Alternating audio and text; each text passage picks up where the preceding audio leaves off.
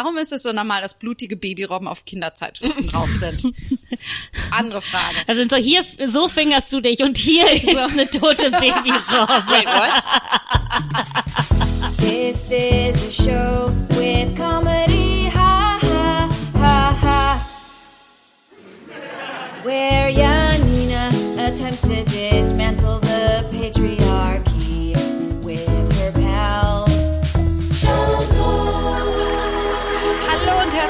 willkommen zu Schamlos, dem Podcast für niveaulose FeministInnen und Umweltsäue. Ich bin eure Flugbegleiterin für heute. Mein Name ist Janina Ruck und bei mir wie immer meine zwei PilotInnen, ich muss euch, das muss ich gar nicht so gendern, Pilotinnen, Mathilde Kaiser. Ah, hallo, hallo, ja. Hallo. Ui, das wird noch eine Stunde. Ui, ui, was für ein Einstieg. Und Antonia Bär. Hallo. Schön euch zu sehen. Also wir fliegen heute.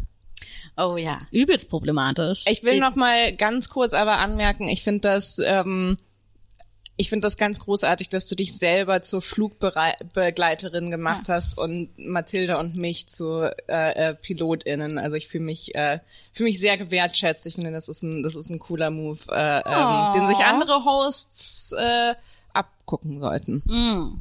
Andererseits glaube ich, würde ich, dass ich so viel mehr Spaß haben würde als Flugbegleiterin als denn als Pilotin. Okay. Hallo und herzlich willkommen. Mein Name ist Janine Ruck. Ich bin Ihre Flugbegleiterin für heute. Bei mir, wie immer, meine Co-Flugbegleiterin. Mathilde Kaiser. Hallo, ah, siehst du, darum habe ich vorhin. du Ja, ja, ja, weil ich war so, oh, ich sehe mich einfach nicht als Pilotin. Wa- Das warte, ist nicht, warte, der warte. Raum ist mir zu klein.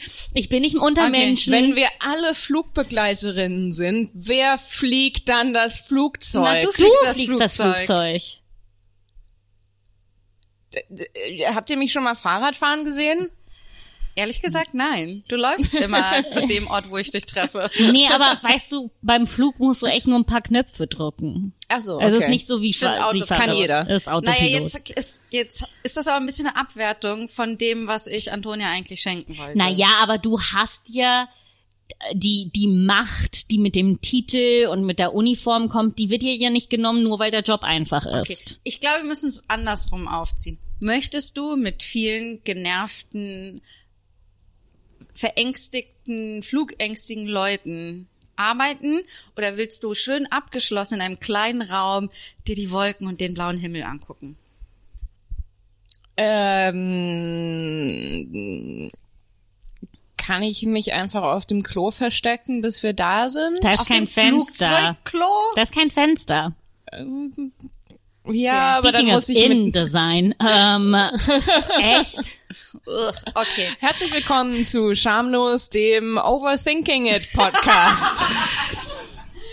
Unser Thema und darum ist Fliegen heute schwierig, denn unser Thema ist heute Umwelt. Umwelt, Klima. Du, du, du, Umwelt ist schon wieder so ein altes Wort. Ja, Klima. Klima. Klima ist heute unser Thema. Und ich dachte mir, okay, ich sag's einfach. Ich Oh, bin oh. auf der einen Seite bin ich eine richtig radikale Klimaaktivistin. auf der anderen Seite bin ich die größte Umweltsau aller Zeiten. Hm, Ich wollte nämlich gerade sagen, ich hoffe, dass du das zurücknimmst. Ich finde schon den Anfang hervorragend, ähm, weil Radikalismus zeichnet sich meistens dadurch aus, dass es eine eine Seite und eine andere Seite gibt.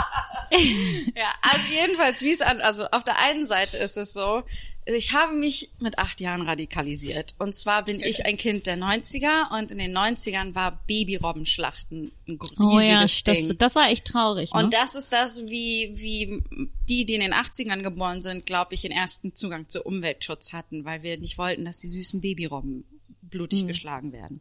Und ich weiß noch, dass ich in der Bibliothek mir ein Heft dazu ausgeliehen habe, wo so Kinder irgendwie aufgeklärt wurden darüber. Also wo ich mir auch dachte, warum ist es so normal, dass blutige Babyrobben auf Kinderzeitschriften drauf sind?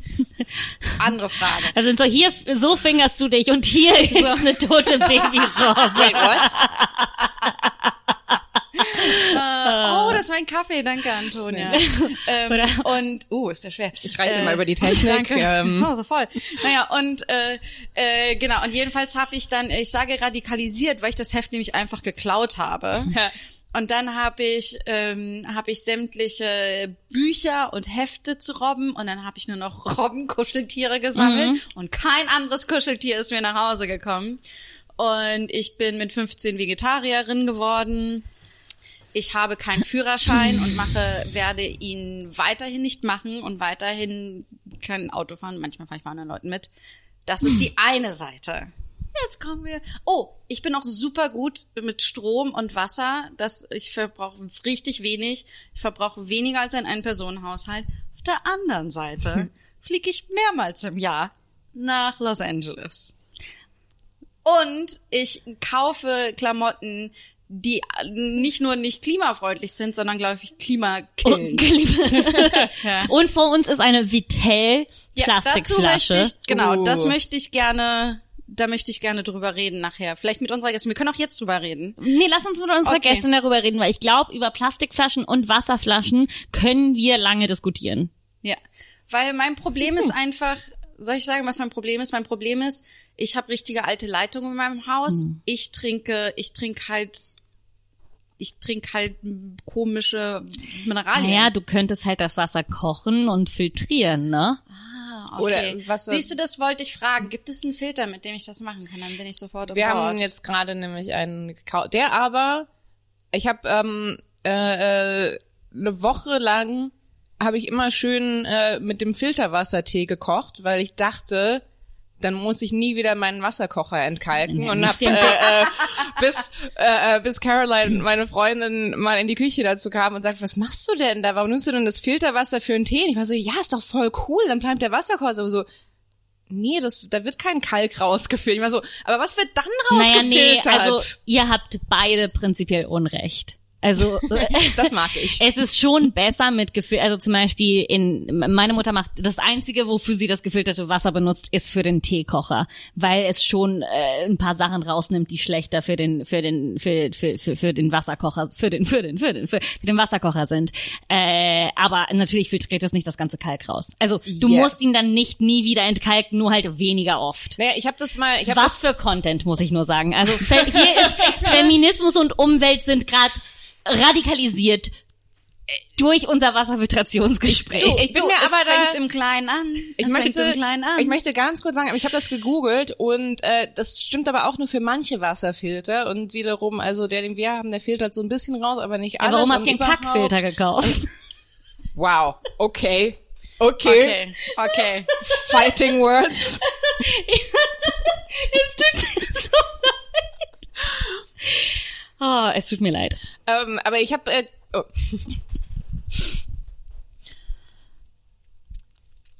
Es tut mir total leid, dass ich ihr Land zugebombt hab, weggebombt hab. Entschuldigung. ähm, okay, ist ist das ist das alles? Also ich meine, das, sie haben Kriegsverbrechen begangen. Ja, ja, ich weiß. Aber sie will, also, aber als sie dann gesagt haben, dass ich niemals den Britta-Filter benutzen darf, okay, der einfach eine, eine wichtige, wichtige deutsche Marke ist, ja. Und einfach wirklich wichtig für unser deshalb haben sie Umweltbewusstsein. Luxemburg zerstört? Ja, ich, also, es tut mir wirklich leid, weil Luxemburg ja auch so schnell weg ist, ne? Irgendwie, also es. Wir wussten nicht mal, dass Britta eine deutsche Marke ist. Wir haben einfach nur gesagt, ähm, Jetzt, wo ich sage, bin ich mir auch nicht mehr sicher, aber das ist so etwas wie mit Tempo, dass wir uns einfach so, das so einfach in unsere Kultur übergegangen ist, dass ich sage, also wir haben und ich habe mich da, wir haben uns einfach kulturell angegriffen gefühlt und ich glaube, darum habe ich ein bisschen überreagiert. Aber Entschuldigung, Entschuldigung, dass das gleich Also- zum Krieg geworden ist. also Wasserfilter sind ein geschütztes deutsches Kulturgut. Ja, Okay, ähm, in derselben, in derselben Sparte der Tatort abends um 8.15 Uhr auf der ARD. okay, wa- was hätten wir gemacht, wenn wir den Tatort beleidigt hätten? Na, dann, wenn sie nicht so nah bei uns wären, dann hätten wir die Atomwaffe Bombe eingesetzt. Bitte, bitte, bitte, bitte. Äh, ich, können Sie Belgien nicht komplett zerstören? Wir haben doch nur gesagt, dass Sauerkraut nicht das einzige fermentierte Gemüse ist. Bitte.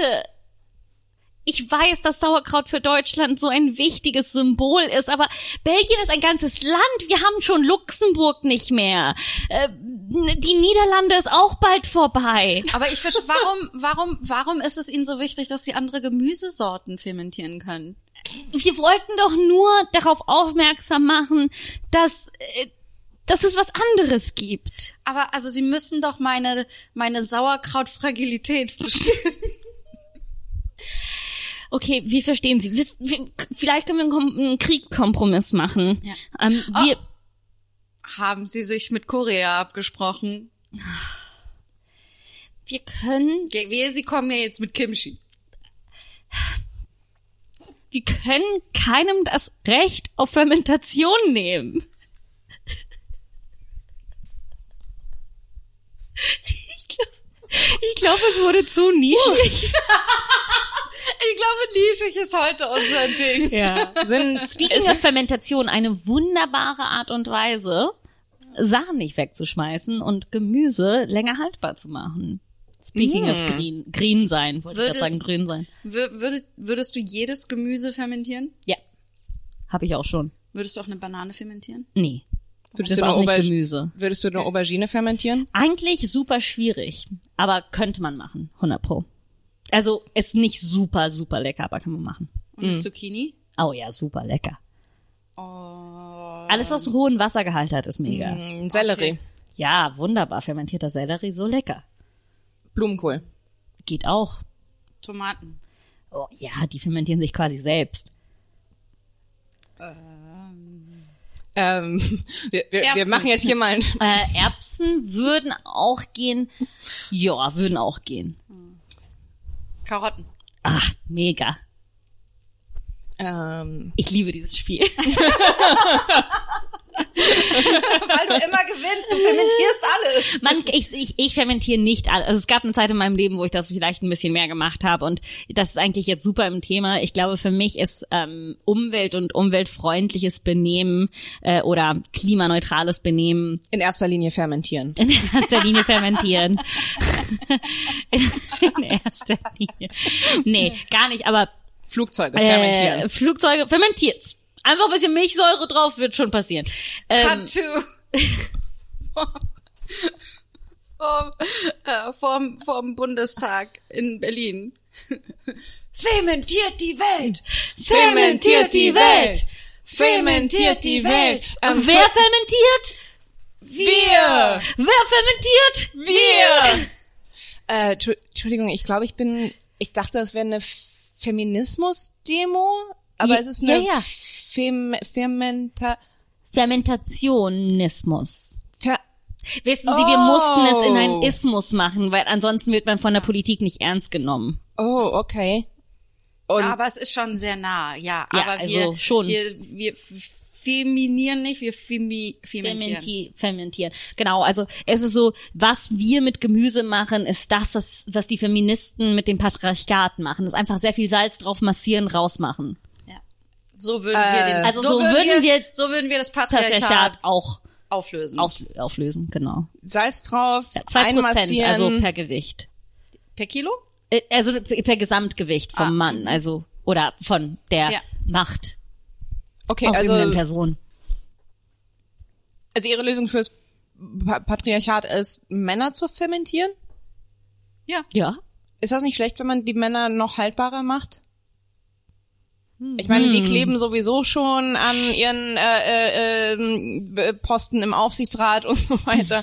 Und wenn die dann noch haltbarer werden, Aber, ich weiß aber, nicht. aber wissen Sie, was man machen muss, wenn man fermentiert? Man muss, was immer, den Körper Mhm. in ein Einmachglas machen Und dann und schließen. zuschließen. Und dann lässt man die da drin. Und die dürfen, die muss man dann einmal in der Woche aufmachen, um ein kleines bisschen äh, so Luft rauszulassen. Und da kriegen die auch keinen ganzen Satz raus, die Männer, ne? Also das schaffen die nicht so schnell. Cut to, zum, zum fermentierten, zum fermentierten Patriarch. Äh, mach den Deckel auf! Klonk, klonk, klonk, klonk. Kann jemand den Deckel aufmachen?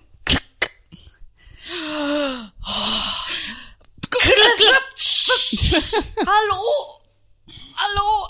Ich werde nie wieder, ich werde nie wieder, ich werde nie wieder sagen, dass sie sich nicht hätte so kurze Röcke anziehen Äh, sollen. cut to the kitchen, wo dieses Glas ist. Zu, zu der Küche, mein Gott.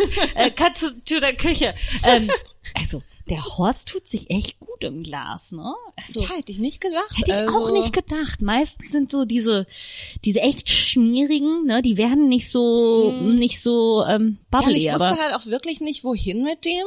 Und Ja. jetzt, jetzt habe ich ihn da im Glas in der Vorratskammer. ich find's und, total okay. und wenn ich den Horst dann mal brauche, dann weiß ich ja, wo er ist. Ja, ja. Und dann ist auch ähm, Ach, schon verrückt, da. wie lange man Horst nicht gebraucht hat, ne? Klunk, klunk, klunk. Äh, Elsa, Elsa, bitte, ich lass mich wieder zurück nach Hause kommen. klunk, klunk, klunk. Boy. Ähm, aber ich finde das, ich finde das spannend, ähm, weil ich habe genau an dasselbe gedacht, als ich überlegt habe, wo, wann habe ich zum ersten Mal ein, ein ähm, weiß nicht, ein, ein grünes Bewusstsein gebildet und ähm, äh, ich meine, wir haben jetzt schon sehr viele Markennamen genannt, deshalb ähm, möchte ich noch ein, ein, eine weitere drauf äh, werfen. Also mich hat ja die Wendy radikalisiert. ja, Kennt mit ihr- den Pferden, natürlich. Genau. Naja, aber das war, ähm, so wie ich das im, in Erinnerung habe, gab es, äh, äh, war die Wendy immer so, weiß ich nicht, so äh, äh, 70 Prozent Pferde, äh, 20 Prozent so allgemeine Mädchensachen, ähm, äh, äh, äh, Psychotests und sowas. Und dann gab's immer noch so einen ähm, Artikel über ähm, die Pelzindustrie, über Tierversuche. Ja, ich habe halt, ich möchte jetzt nicht herzlos rüberkommen, ne?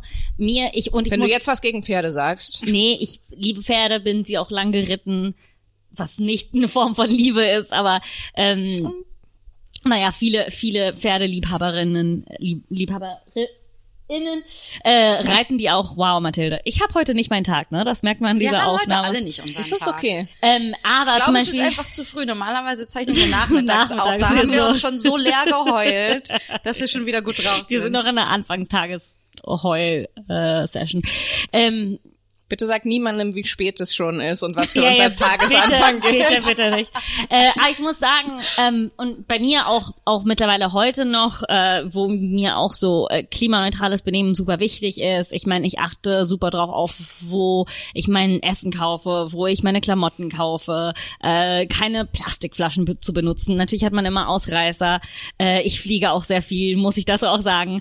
Ähm, aber auch als als ich Kind war, ich hatte nie ein Problem. Also mir taten die Tiere nie so richtig dolle leid. Das war nie, also ich esse auch weniger Fleisch, nicht weil ich nicht will, dass das Tier stirbt, sondern weil ich weil ich Massen, weil ich gegen Massenhaltung bin. Aber so, dann sind viele Leute so, naja, dann willst du doch das glückliche Tier essen. Und ich bin so, ja, also viel lieber das glückliche Tier als das in Massenhaltung. Ähm, aber das ist ja letztendlich immer noch ein Mord eines Tieres. Aber mh, ich, ähm, mein, meine Umweltgedanken, meine Klimagedanken äh, waren nie richtig im Zusammenhang mit dem Tod der Tiere. Nee, was aber ja auch, ähm, weil als ich dann so drüber nachgedacht habe, ähm, das, das ist halt relativ kurz gedacht, also gerade eben dieses, wie man das so an, an Kinder heranträgt und also ich glaube, da hat sich auch ähm, viel getan. Ähm, ja, eventuell hat sich ein bisschen was getan im Aktivismus von äh, Kindern und Jugendlichen.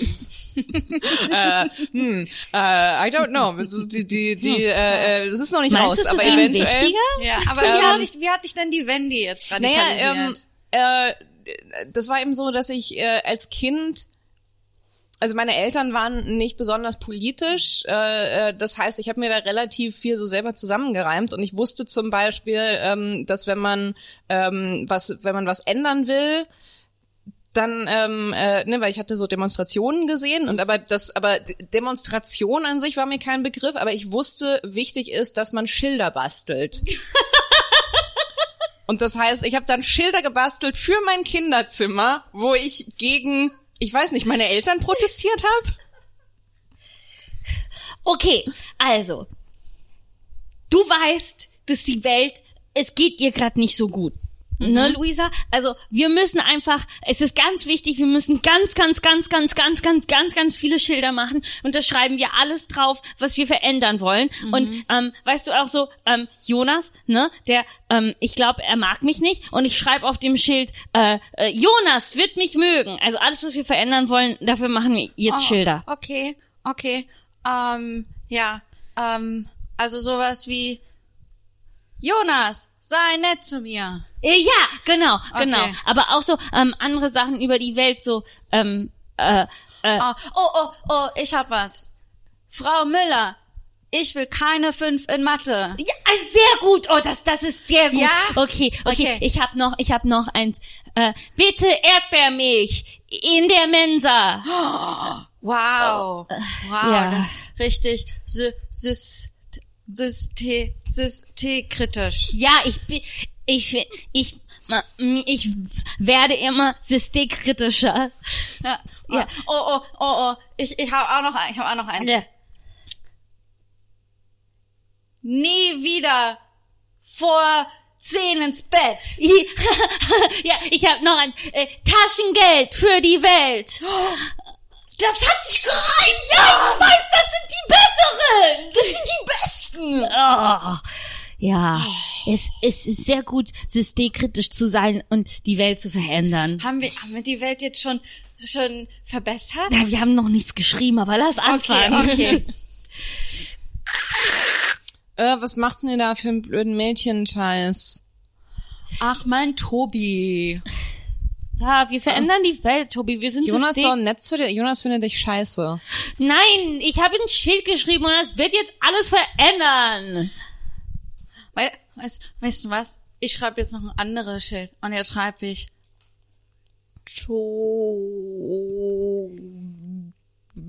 Tobi. Schilder schreiben dauert ein bisschen. Das sind große, große Buchstaben. Nicht. Musst ja auch meistens immer ausfüllen, damit ich es besser lesen kann.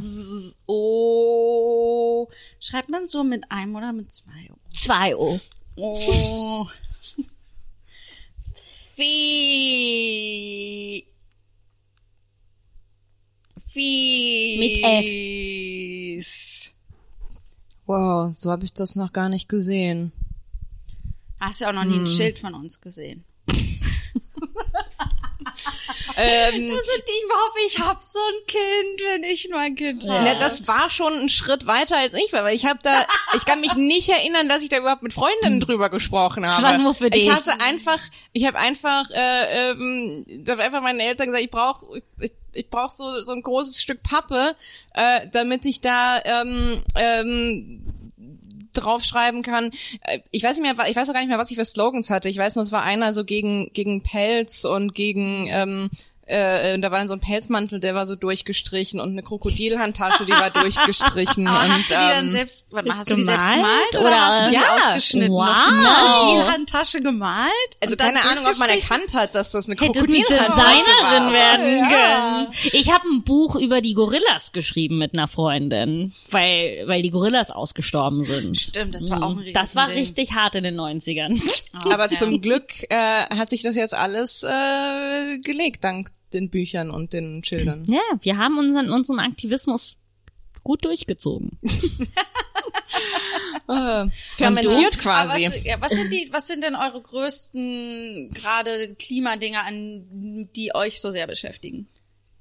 Also für mich äh, sind die Sachen, die mich am meisten beschäftigen, äh, Herkunft von Lebensmitteln und ähm, Not surprised. ja, not surprised. Ja, Mathilde isst gerne.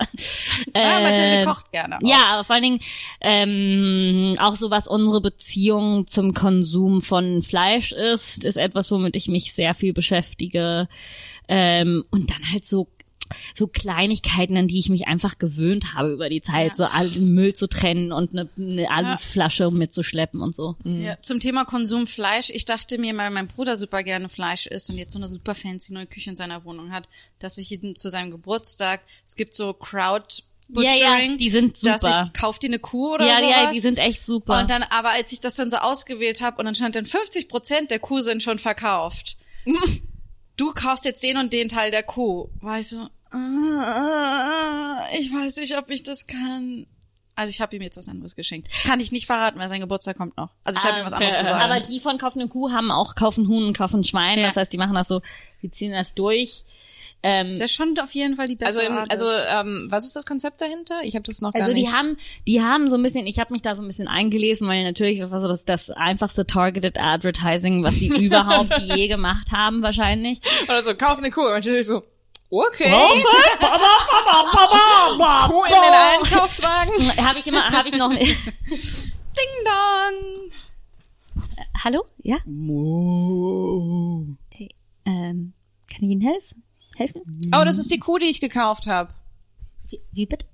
Ah, ich ich habe ich hab eine Kuh gekauft. Das war ähm, auf Instagram, da stand kauf eine Kuh und ich habe gedacht, ähm, ich habe doch neulich diese äh, diese Socken gekauft und habe gedacht so, boah, diese Socken sind richtig gut. Ich glaube, da ist was dran an dieser targeted Werbung und dann habe ich gedacht, hey, kaufe ich eine Kuh. Warte, du hast eine ganze Kuh. Wo- Was sollen wir mit einer ganzen Kuh machen? Weiß ich nicht, aber das wird schon einen Grund haben, dass das auf mich äh, Ja, ge aber meinst du nicht, dass es eine war. Webseite war, die auf die du gehen solltest? Es war nicht einfach, es war nicht so ein Imperativ, kauf eine Kuh.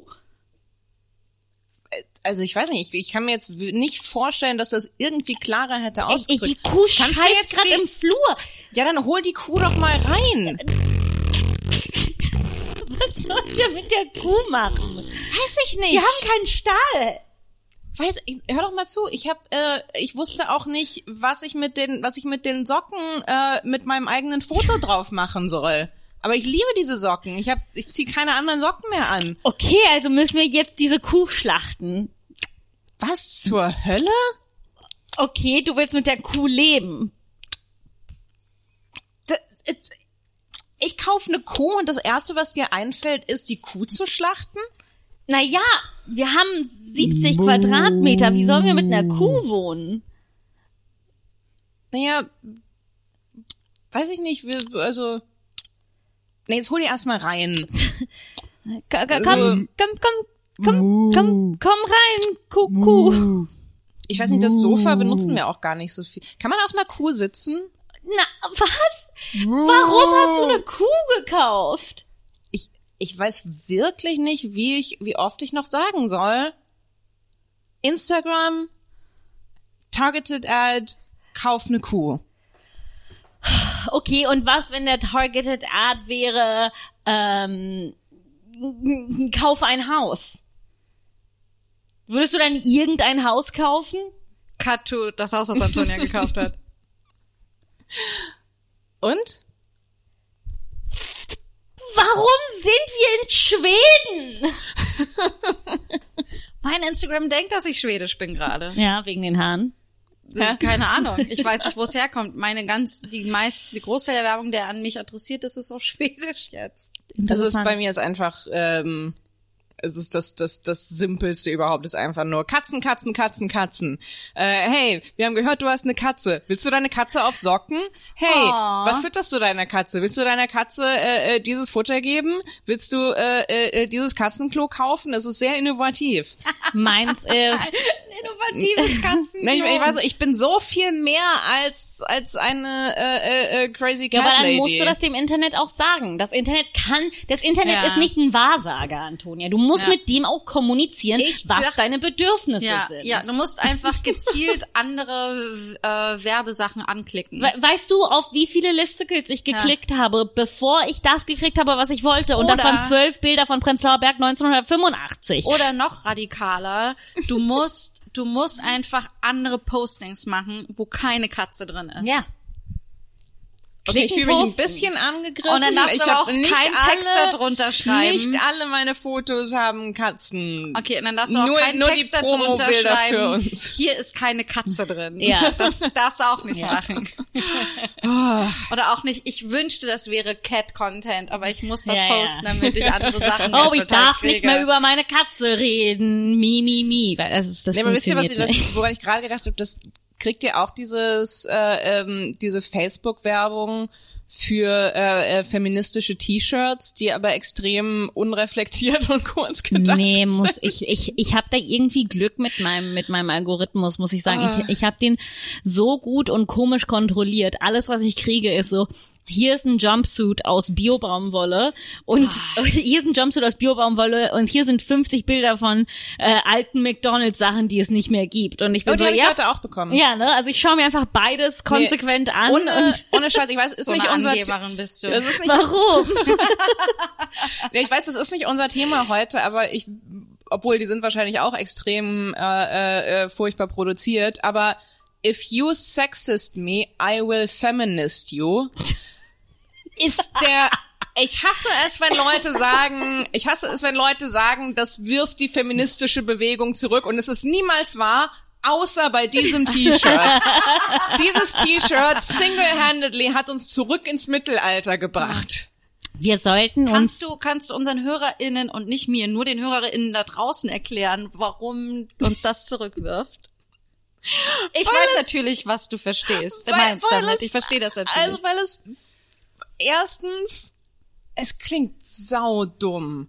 Zweitens ist es, also es ist nicht nur das, da sind auch, also ähm, ne, äh, das ist, glaube ich, die gleiche Firma, die auch ähm, äh, so ein T-Shirt hat, da steht so als als Quote na und dann unten drunter Rosa Parks 1900 ähm, 60 äh, äh, und das T-Shirt natürlich getragen von einer weißen Frau. Und ich denke mir so, yay. Und aber es ist so dieses if you sexist me I will feminist you, das ist so dieses ähm, so diese extrem kurz gedachte Girl Power, das ist wie wenn, äh, äh, weiß ich nicht, wenn wir oft genug Times Up sagen, dann dann sind wir alle gerettet. Und es ist so, oh, es macht mich so müde. Okay, es ist jetzt zu kurz gedacht. Es ist alles so verkürzt, dass es schon wieder ist problematisch einfach- Ich habe ist, halt, ich habe irgendwie ein Problem damit, dass jemanden zu Feministen ein Verb ist. Also wie feminist man jemanden? Ja, es ist auch dieses so, ja, ich muss mich mit keinen strukturellen Dingen und ich weiß, das ist, wie gesagt, das ist absolut ähm, mein äh, äh, persönliches Ding, dass ich einfach gerade diesen Slogan so unglaublich dumm finde. Ich, ich weiß, Slogans sind sind super wichtig und die können es, aber ich ich habe einfach, also ich zweifle einfach an dem kollektiven Potenzial von If you sexist me, I will feminist you. Es ist so, nee, if you sexist me, ähm, dann weiß ich nicht, dann äh, äh, im schlimmsten Fall äh, heul ich dann. so. ähm, If you ähm, sexist me, I will write a very long article. äh, ist das? If, you if you sexist me, I will cut you out of my fucking life. If you, äh, also, If you sexist me, I will write my representative. Okay, so, äh, einen Moment, ja. wir haben eine Mitteilung unserer, unserer Gästin. Sie kommt zehn Minuten später. Sehr gut. Wir können noch mehr äh, äh, Ja, über Dinge reden, die nichts zurück zum Thema, zu tun Umwelt. haben. Lass uns doch mal zurück zum Ja. Thema Umwelt, Umwelt gehen. ähm, also, was, äh, Toni, was ist dir wichtig? Gerade.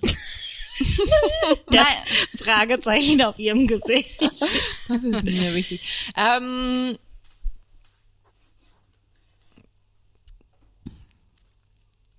das ist mir wichtig. Naja, mir ist äh, ähm, alles. Mir ist so alles wichtig. Nee, aber Ich was finde, alle machst Umwelt- du zum Ähm, Beispiel?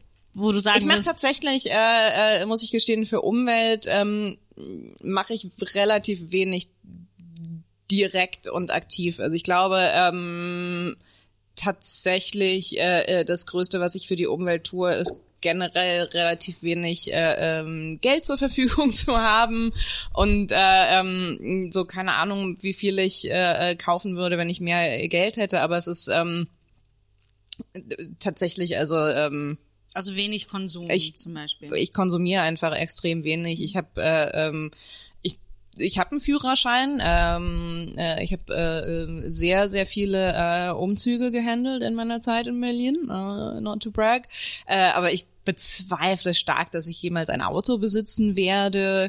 Ähm, und ich fliege relativ wenig. Aber das ist so, ähm, also das sind äh, alles eher Dinge, die so bei mir im Hintergrund laufen. Ähm, ja, muss ich gestehen, ich mache relativ, äh, äh, rela tatsächlich relativ wenig äh, äh, aktiv.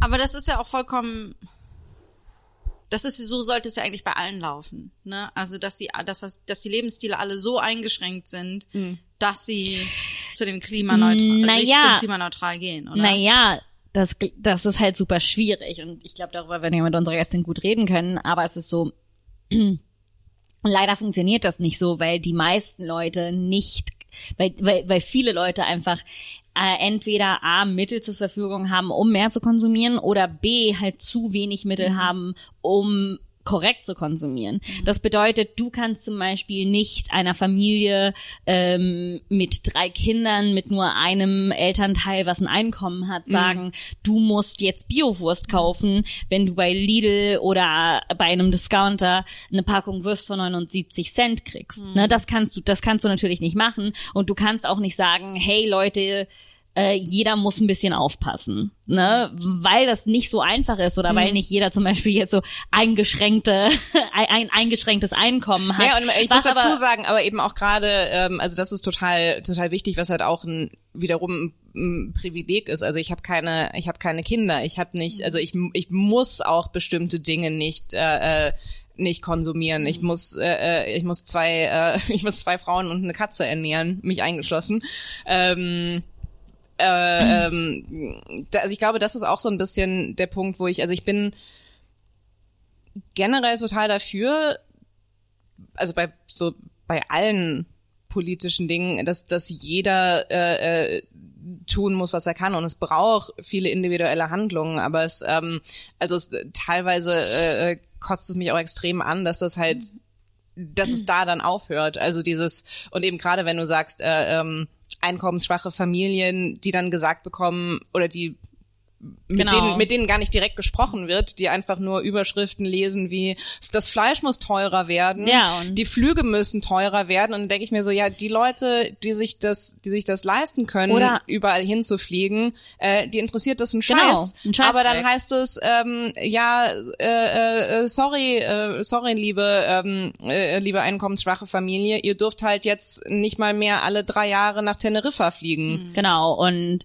und es ist nicht nur das, es ist auch so, es ist nicht nur was, was die Kosten von, von Ernährung oder Reisen angeht. Es ist so, sogar einkommensschwache Stadtteile haben zum Beispiel kein Recyclingprogramm. Weißt du so, du kannst nicht, weißt du, ich wohne in, in, in Kreuzberg und natürlich habe ich meinen fucking Biomüll und bringe meine Schüssel Biomüll runter. Und es gibt eventuell Leute, die das interessiert, in anderen Stadtteilen das zu machen, die nicht mal die Möglichkeit dazu haben. Das heißt, ich glaube schon, dass, dass von der Regierung Ansätze gemacht werden müssen, damit äh, klimaneutrales Leben und umweltfreundliches Benehmen ähm, äh, äh, klassenloser wird. Es ist einfach, du hast als einkommensschwache Person viel weniger die Chance, dich so zu benehmen. Und das ist halt etwas, was mich die ganze Zeit ankotzt. Weißt du, ich habe halt am Anfang von Corona mir gesagt, so, hey Mathilde, du kannst dir das leisten, hör einfach auf, Fleisch zu kaufen, wenn du nicht zum fucking Metzger gehst. Aber, oder zu dem Bio-Ding, bla bla bla, ja, hier ist Dem eine ganze Bio-Tiermörder. Kuh. Ja, dem Bio, der, der nette Tiermörder, der, der die Tiere gut mördert und gut zerlegt. Ähm, und aber auch für mich bedeutet das so, okay, das heißt, du isst dann nur was, einmal in der Woche Fleisch, weil auch wenn ich mir das leisten kann, ist es nicht, ich, es ist eine nuancierte Diskussion und ich freue mich mit unserer Gästin darüber zu reden, aber es ist halt letztendlich auch ein Klassenproblem und wir können Ja. nicht sagen so, ähm, wir können es uns leisten, warum kannst du es nicht? Und vor allen Dingen Ja. veränder das Benehmen einer ganzen Gesellschaft. Ja, aber ich finde, aber ich finde, man müsste halt viel eher schon bei den Unternehmen, bei diesen riesigen Unternehmen, Mhm. wie zum Beispiel den großen Autokonzernen, äh, einfach, und da werden wir sicherlich nachher noch drüber, mehr drüber reden, aber Mhm. einfach schon einschreiten, dass sie gewisse Auflagen einzuhalten haben, die einfach viel höher sein müssen, als sie jetzt sind. Ja, Ja. Mhm. Und dass es wirklich Konsequenzen hat für einen, für einen Staat, wenn er sich an das Pariser Abkommen nicht hält. Ja, ja. Wenn er, das, Ja. wenn er die Ziele nicht erreicht und Also so. was mich ne? halt auch, also was mich äh, ähm, an manchen Argumentationen stört, ist, ähm, also ähm, dass eben oft äh, äh, dahinter, äh, ähm, wie er auch schon gesagt hat, so diese diese Grundidee steht, ah, wir sind alle gleich und wir tragen alle gleich dazu bei. Und dann eben aber halt auch teilweise und das das geht auch in die Richtung äh, äh, einfache Slogans. Ähm, ich denke da an den, den Post über die Delfine sind zurück in Venedig. What? Und dann eben halt dieses, äh, habt ihr das gesehen, diese ganzen Posts, man steht so, äh, vielleicht sind wir der Virus. Das ist so, nee, die, die, die Menschheit ist kein fucking Virus. Die, die Menschheit, und wenn es heißt, so, wenn es dann heißt, es gibt generell zu viele Menschen, so, dann, dann möchte ich bitte, wenn du mir so einen Scheiß erzählst, dass es zu viele Menschen auf der Welt gibt, dann bitte liste mir die Menschen auf, die zu viel sind und, und, Und lass uns ähm, und, und, und überleg dir mal, was da für ein scheiß Faschismus dahinter steckt.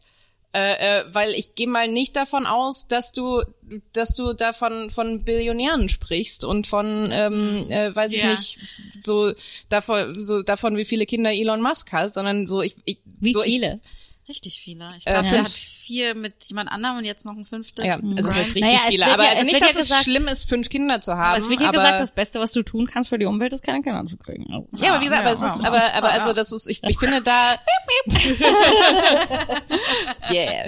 Aber ich finde, da haben wir, ähm, äh, äh, da, da steckt halt auch ganz viel eklige Menschenfeindlichkeit und Rassismus Ja. dahinter, die, ähm, äh, äh, also abgesehen davon, ne, und dann haben Ja. wir, dann haben wir, ähm, also ich habe den Nachnamen vergessen, äh, ähm, die, äh, dann haben wir schwarze Klimaaktivistinnen, die aus Fotos rausgeschnitten werden und ähm, äh, also da wünsche ich mir halt auch mehr Reflexion, dass man, dass man sagt, so sind wir alle gleich äh, schuld, Ja, ich- leiden wir alle gleich. Aber ist sowas, ich meine, schau mal, es ist, es ist ein systemisch, es ist ein systemisches Problem, es ist auch natürlich ein Rassismusproblem. Ich meine, schau dir zum Beispiel vor allen Dingen in Amerika an, wie die ärmeren Viertel, die hauptsächlich mit, mit äh, BAPOCs, äh, wo BAPOCs wohnen, ähm, wo kein Supermarkt ist, wo man frisches Ja. Gemüse kaufen kann oder frisches Essen überhaupt, die mit Werbung für für für Müll, sagen wir es mal, für Müll und Drogen, also Z Zucker und Plastik äh, voll gespritzt werden, se seitdem sie geboren sind und du willst denen jetzt einfach sagen so, ah ja, ihr seid schuld, weil ihr diese Sachen so, konsumiert. mh, Hast du mal, hast du mal Ja. drüber nachgedacht, zum Biomarkt zu gehen? Ja, ich meine, der, so- der ist nur drei Autostunden Aber entfernt. das ist, das ist, das ist halt das, was mich, äh, mich so ärgert an der Diskussion, dass es sagt, die, die KonsumerInnen müssen das ändern. Ihr müsst anders einkaufen, damit unsere Welt besser wird. Dann Nee. denke ich mir so, ja, teilweise stimmt das. Teilweise macht das was aus. Ich finde super, dass es bei Lidl jetzt äh, Bio Sachen gibt, irgendwie, dass es die Auswahl gibt und dass diese Auswahl auch günstiger ist als im Bio-Supermarkt oder so. Aber auf der anderen Seite denke ich mir, warum müssen wir Dinge ändern, wenn wir doch Leute in ein Amt wählen, dass sie sich um solche Regulationen kümmern? Also das, ähm, das, ich finde, das hat doch einfach eine viel größere Durchschlagskraft, wenn wir einen einfach Ja. einen Überbau Ja. eine Basis haben, die das Habt, dann habt ihr macht. das gesehen? Ähm, äh, da gab es einen Tweet dazu zu äh, Justin Trudeau, der ähm, der mitgelaufen ist beim Klima, also so und also gegen wen protestierst du? Wem Wen adressierst du gerade? Wem sagst du, du musst was ändern? Also, Ja, aber vor allem ist es halt so, ihr müsst was ändern, ne? Wenn wir das so pas pas passieren, sagt man das? Pa parse to parse? Nee. Nee, okay. Wenn wir das auseinandernehmen, ne? Ihr müsst was ändern. Es ist so, die sagen so, ja, das Individuum muss sich darum kümmern. Aber was die eigentlich sagen ist, das Individuum, Individuum, was Zeit, Geld und äh, Bildung. Bildung. genau, Zeit, Geld und Bildung hat, sich darum zu kümmern, muss sich drum kümmern. Also sagen wir immer noch, die Veran also die Verantwortung für wie unsere Welt aussieht, ist bei den reichen, gebildeten, weißen fucking Menschen und nicht für alle. Ja, und es ist, und diese Verantwortung wird nicht durchgesetzt, da wird die Verantwortung wird in, ähm, in, in verschachtelten Nebensätzen indirekt erbeten.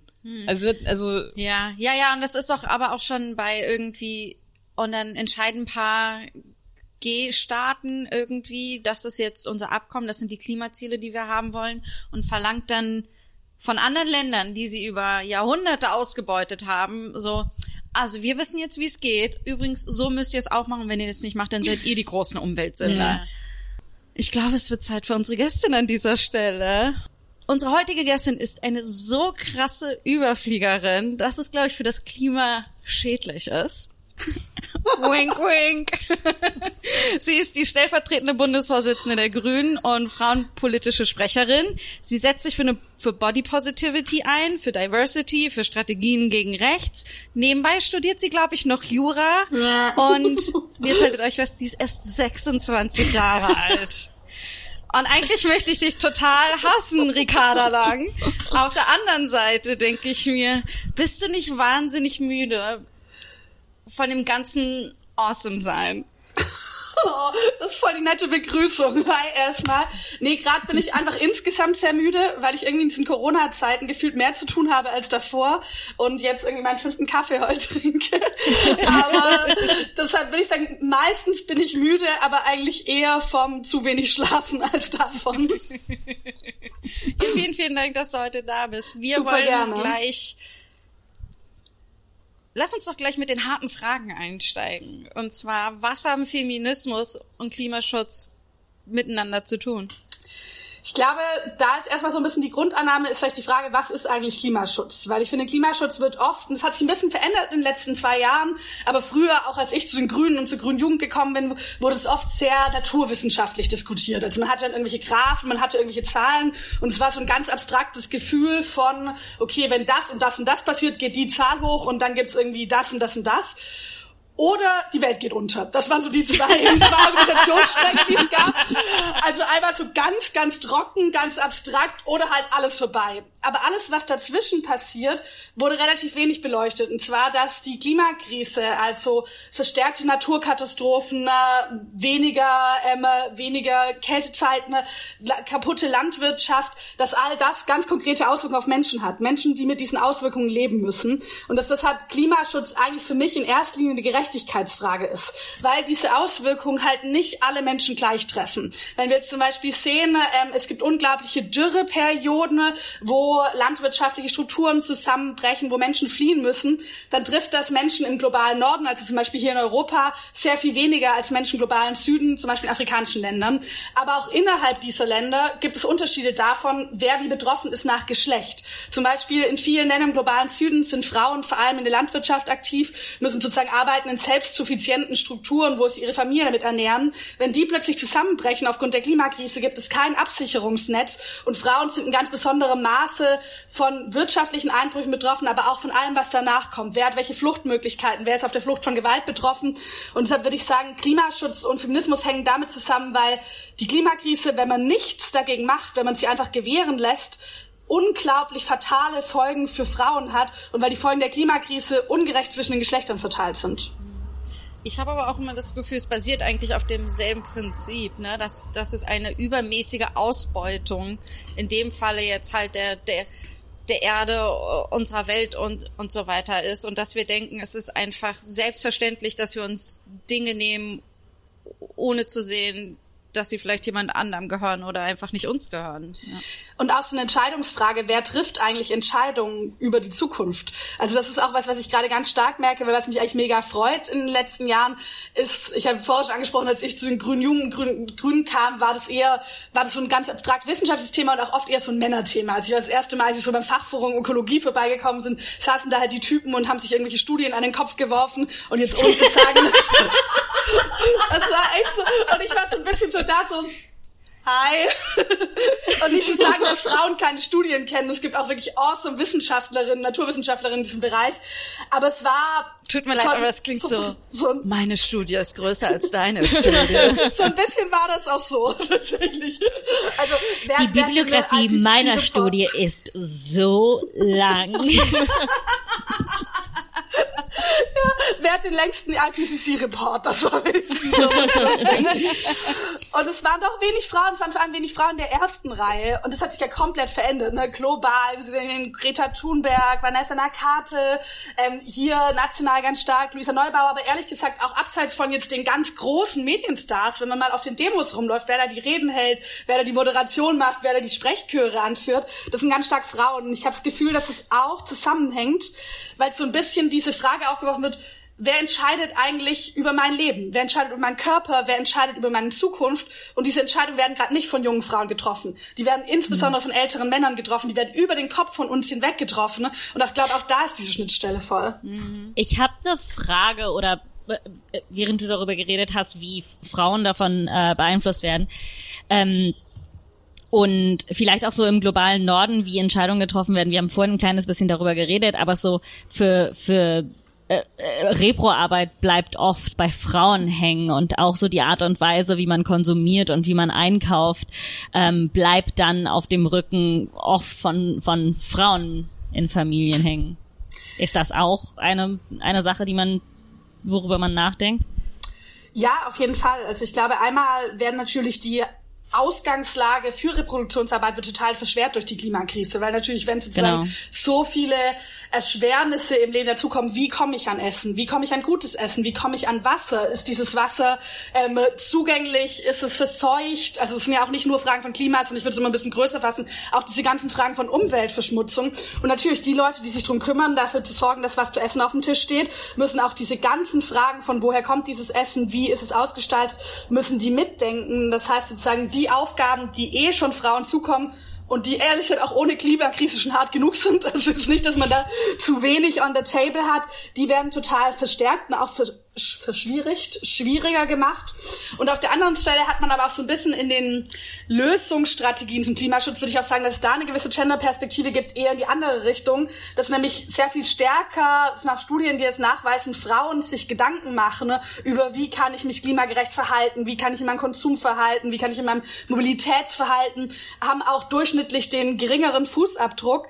Ich das aber eigentlich gar nicht so geil finde, weil natürlich, also ich finde es cool, wenn einzelne Frauen sich darüber Gedanken machen, sich anders verhalten und sowas, aber ich eigentlich keine Lust habe, dass strukturelle Probleme unserer Gesellschaft, wie wir wirtschaften, wie wir Wohlstand definieren, dass die von Frauen individuell aufgefangen werden müssen, indem wir uns noch zehnmal mehr Gedanken machen an der Supermarktkasse oder noch zehnmal mehr Gedanken machen, welches Essen wir zu unseren Kindern geben.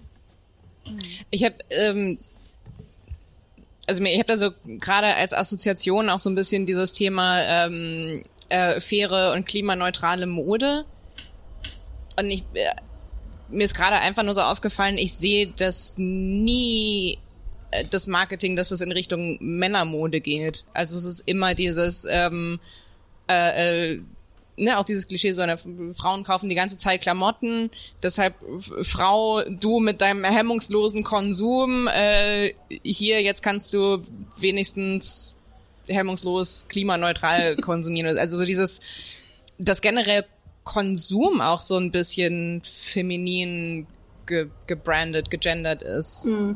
Zumindest auf jeden Fall bestimmte Formen von Konsum. Also ich glaube, wir haben auch teilweise Männerstereotype, die total reinschreiben, gerade bei Sabrina Frage, also wie zum Beispiel Autos, ne, wir hatten vorher darüber geredet, Also, wer hat die mm. längste Studie gelesen, äh, mal außer, abseits vielleicht vom Fachforum Ökologie ist es ja doch noch eher immer, wer hat das geilste Auto, wer hat die geilste Karre, wo man jetzt ja auch merkt, selbst Autos mit so Öko-Antrieben, wo man erstmal sagen wird, in die richtige Richtung, werden so riesig gebaut, dass sie sozusagen trotzdem noch, also, du denkst, ja, dann kann man es halt auch lassen, ne? Also und wo, wo das total mit so Männlichkeitsbildern auch Fleisch essen ist ja sehr stark mit so einem echter Mann braucht echtes Essen und echte Nährstoffe, die man sozusagen sich aus dem blutigen Steak Aber ich- rausschneidet. Aber ich sehe da selten, dass da so ein, dass da dieser gleiche Shaming-Prozess ansetzt. Also das ist dieses, dieses hemmungslos Mhm. konsumieren, dekadent konsumieren. Also das sehe ich ganz oft äh, mit sowas wie, wie Mode in Verbindung gebracht. Ja. Also ich, ähm, ich weiß nicht, also ich, ich kenne diese Männer-Kochmagazine, die halt so was heißen wie, wie äh, Gibt's nicht eins, das tatsächlich Beef heißt oder Ja, so? ja. Und ich habe da noch nie gesehen, dass da äh, irgendwelche Titel sind so so kann man auch klimaneutral seine 18 Kilo Rindfleisch pro Woche essen. Wahrscheinlich, weil es nicht möglich ist. ja, Was? sorry. Harte Wahrheiten hier im Podcast. Aber nee, also tatsächlich stimmt es schon, diese, diese Shopping-Vorstellung ist natürlich total mit so Weiblichkeit konnotiert, ne? Und das ist natürlich auch, finde ich, wenn man über Frauen und Klimakrise redet, wenn man sich sozusagen darauf sehr stark fokussiert und sagen, wie kann ich jetzt irgendwie mein H&M Designerkleid irgendwie besser und ökologischer einkaufen? Einmal ist es natürlich wieder so, reproduziert man diese Vorstellung von der Shopping Queen irgendwie und das so ein bisschen als die typische Form von Weiblichkeit und sieht natürlich auch dabei nicht, dass die grundlegendsten Fragen vor allem eher die sind, welche Frauen stellen das eigentlich her, ne? Weil das sind ja die, also sozusagen die Frauen in den Sweatshops sitzen und diese Mode herstellen. Das sind zum größten Teil auch Frauen. Das heißt, so ein bisschen dieses Bild der Shopping Queen ähm, lässt ja eigentlich so viele Fragen außen vor, aber es stimmt tatsächlich, tatsächlich, dass, dass die Konsumfrage natürlich sich auch wieder ein neuer Markt dadurch ergeben hat. Ne? Also das ist ja auch eine Frage. Man hat sozusagen ein ökologisches Gewissen, das sich gestärkt hat in den letzten Jahren der Gesellschaft, was total gut ist. Das wird natürlich aber auch wieder total kapitalisiert. Also das ist sozusagen Mhm. und dann, dass jetzt jede Modekette hat nochmal ihre Conscious Line, d -d -d -d, Mhm. die oft auch ehrlich gesagt muss man immer sehr genau hinschauen, nicht so viel besser sind, was dann die tatsächlichen Herstellungsmöglich äh, Herstellungssachen und vor allem auch nicht, was die Arbeitsbedingungen angeht, die ganz oft von Frauen ausgetragen werden. Also die Modeindustrie ist ein riesen Arbeitsmarkt für Frauen, der extrem schlimme Menschenrechtsverletzungen eigentlich wo wir ermöglicht. jetzt schon bei Mode sind. Mathilde und ich haben durchaus, wir haben uns gefragt, wo kriegen wir ähm, klimaneutral oder ökobewusste Klamotten für Plus, Plus Size Frauen her? Das ist nämlich sehr schwierig und Ja. ich habe lange recherchiert, bin sehr wütend geworden, bin aufgestanden und war dann weiterhin wütend und habe dann etwas nicht klimaneutrales gekauft. Und ich habe mir, hab mir gedacht, ich bleib einfach Umweltsau. Ich, ich, ich, ich glaube, ich muss dich enttäuschen, weil ich eigentlich jetzt gar keine geilen Tipps habe. Also weil ich auch so... Ricarda. Sorry, meine Recherche. aber- es ist tatsächlich super schwierig. Also und es ist natürlich auch bei vielen von diesen Dingen, also was ich immer total lustig finde, ist dieses Secondhand kaufen. Wo ich mir denke, boah, voll die geile Idee. Und alle Ja. immer so, boah, kauf Secondhand. Und ich gehe zu Ja. Secondhand-Läden und ich bin so... Dieses Kleid aus den 60s passt auf meinen Unterarm drauf. ja, ja, ja. Und Die Möglichkeit, das ist jetzt absolut nichts mit, mit dem Thema zu tun. Ich möchte das nur an diesem Punkt einmal erwähnen. Ich habe das Gefühl, dass bei Plus-Size-Hosen, die sind so, ah, wir brauchen mehr Stoff, wir machen den einfach unten ab und bei den Hosentaschen ab und hast einfach weniger Hose. Du hast halt eigentlich, eigentlich nur einen Sack, der um deinen Po passt. Ja, das war nur so zur Seite. Aber ja, genau, aber zum Beispiel auch das, so diese, die Inklusivität der Klimaneutralität ist unter aller äh, Sau. Also es ist echt Unter so aller Umweltsau. unter aller Umweltsau. es ist einfach, es hat null Inklusivität. Es ist so, wenn du reich, dünn und gebildet bist, ist es so easy, klimaneutral zu sein, dass du dir wahrscheinlich denkst, warum machen das nicht alle? Nehmen ab für die Umwelt. Das höre ich tatsächlich ganz oft als so Hasskommentare. Ich kriege ja immer so unter meinen Facebook- und Instagram-Posts und da schreiben immer voll viele Leute so, wenn Ricarda lang weniger essen würde, könnte man davon irgendwie ganz Afrika ernähren und so, so, mm. oder Oh das wäre das ist ja ganz schlimm fürs Klima. Aber tatsächlich zu dem Punkt, ich glaube, das ist für mich auch einer der Hauptgründe, warum ich nicht viel von so einem individuellen Shaming halte. Also einmal, weil ich glaube wirklich, wir müssen an die Strukturen ran. Es bringt nicht, also gerade auch als, Ja. als Politikerin würde ich halt meine Aufgabe sehen.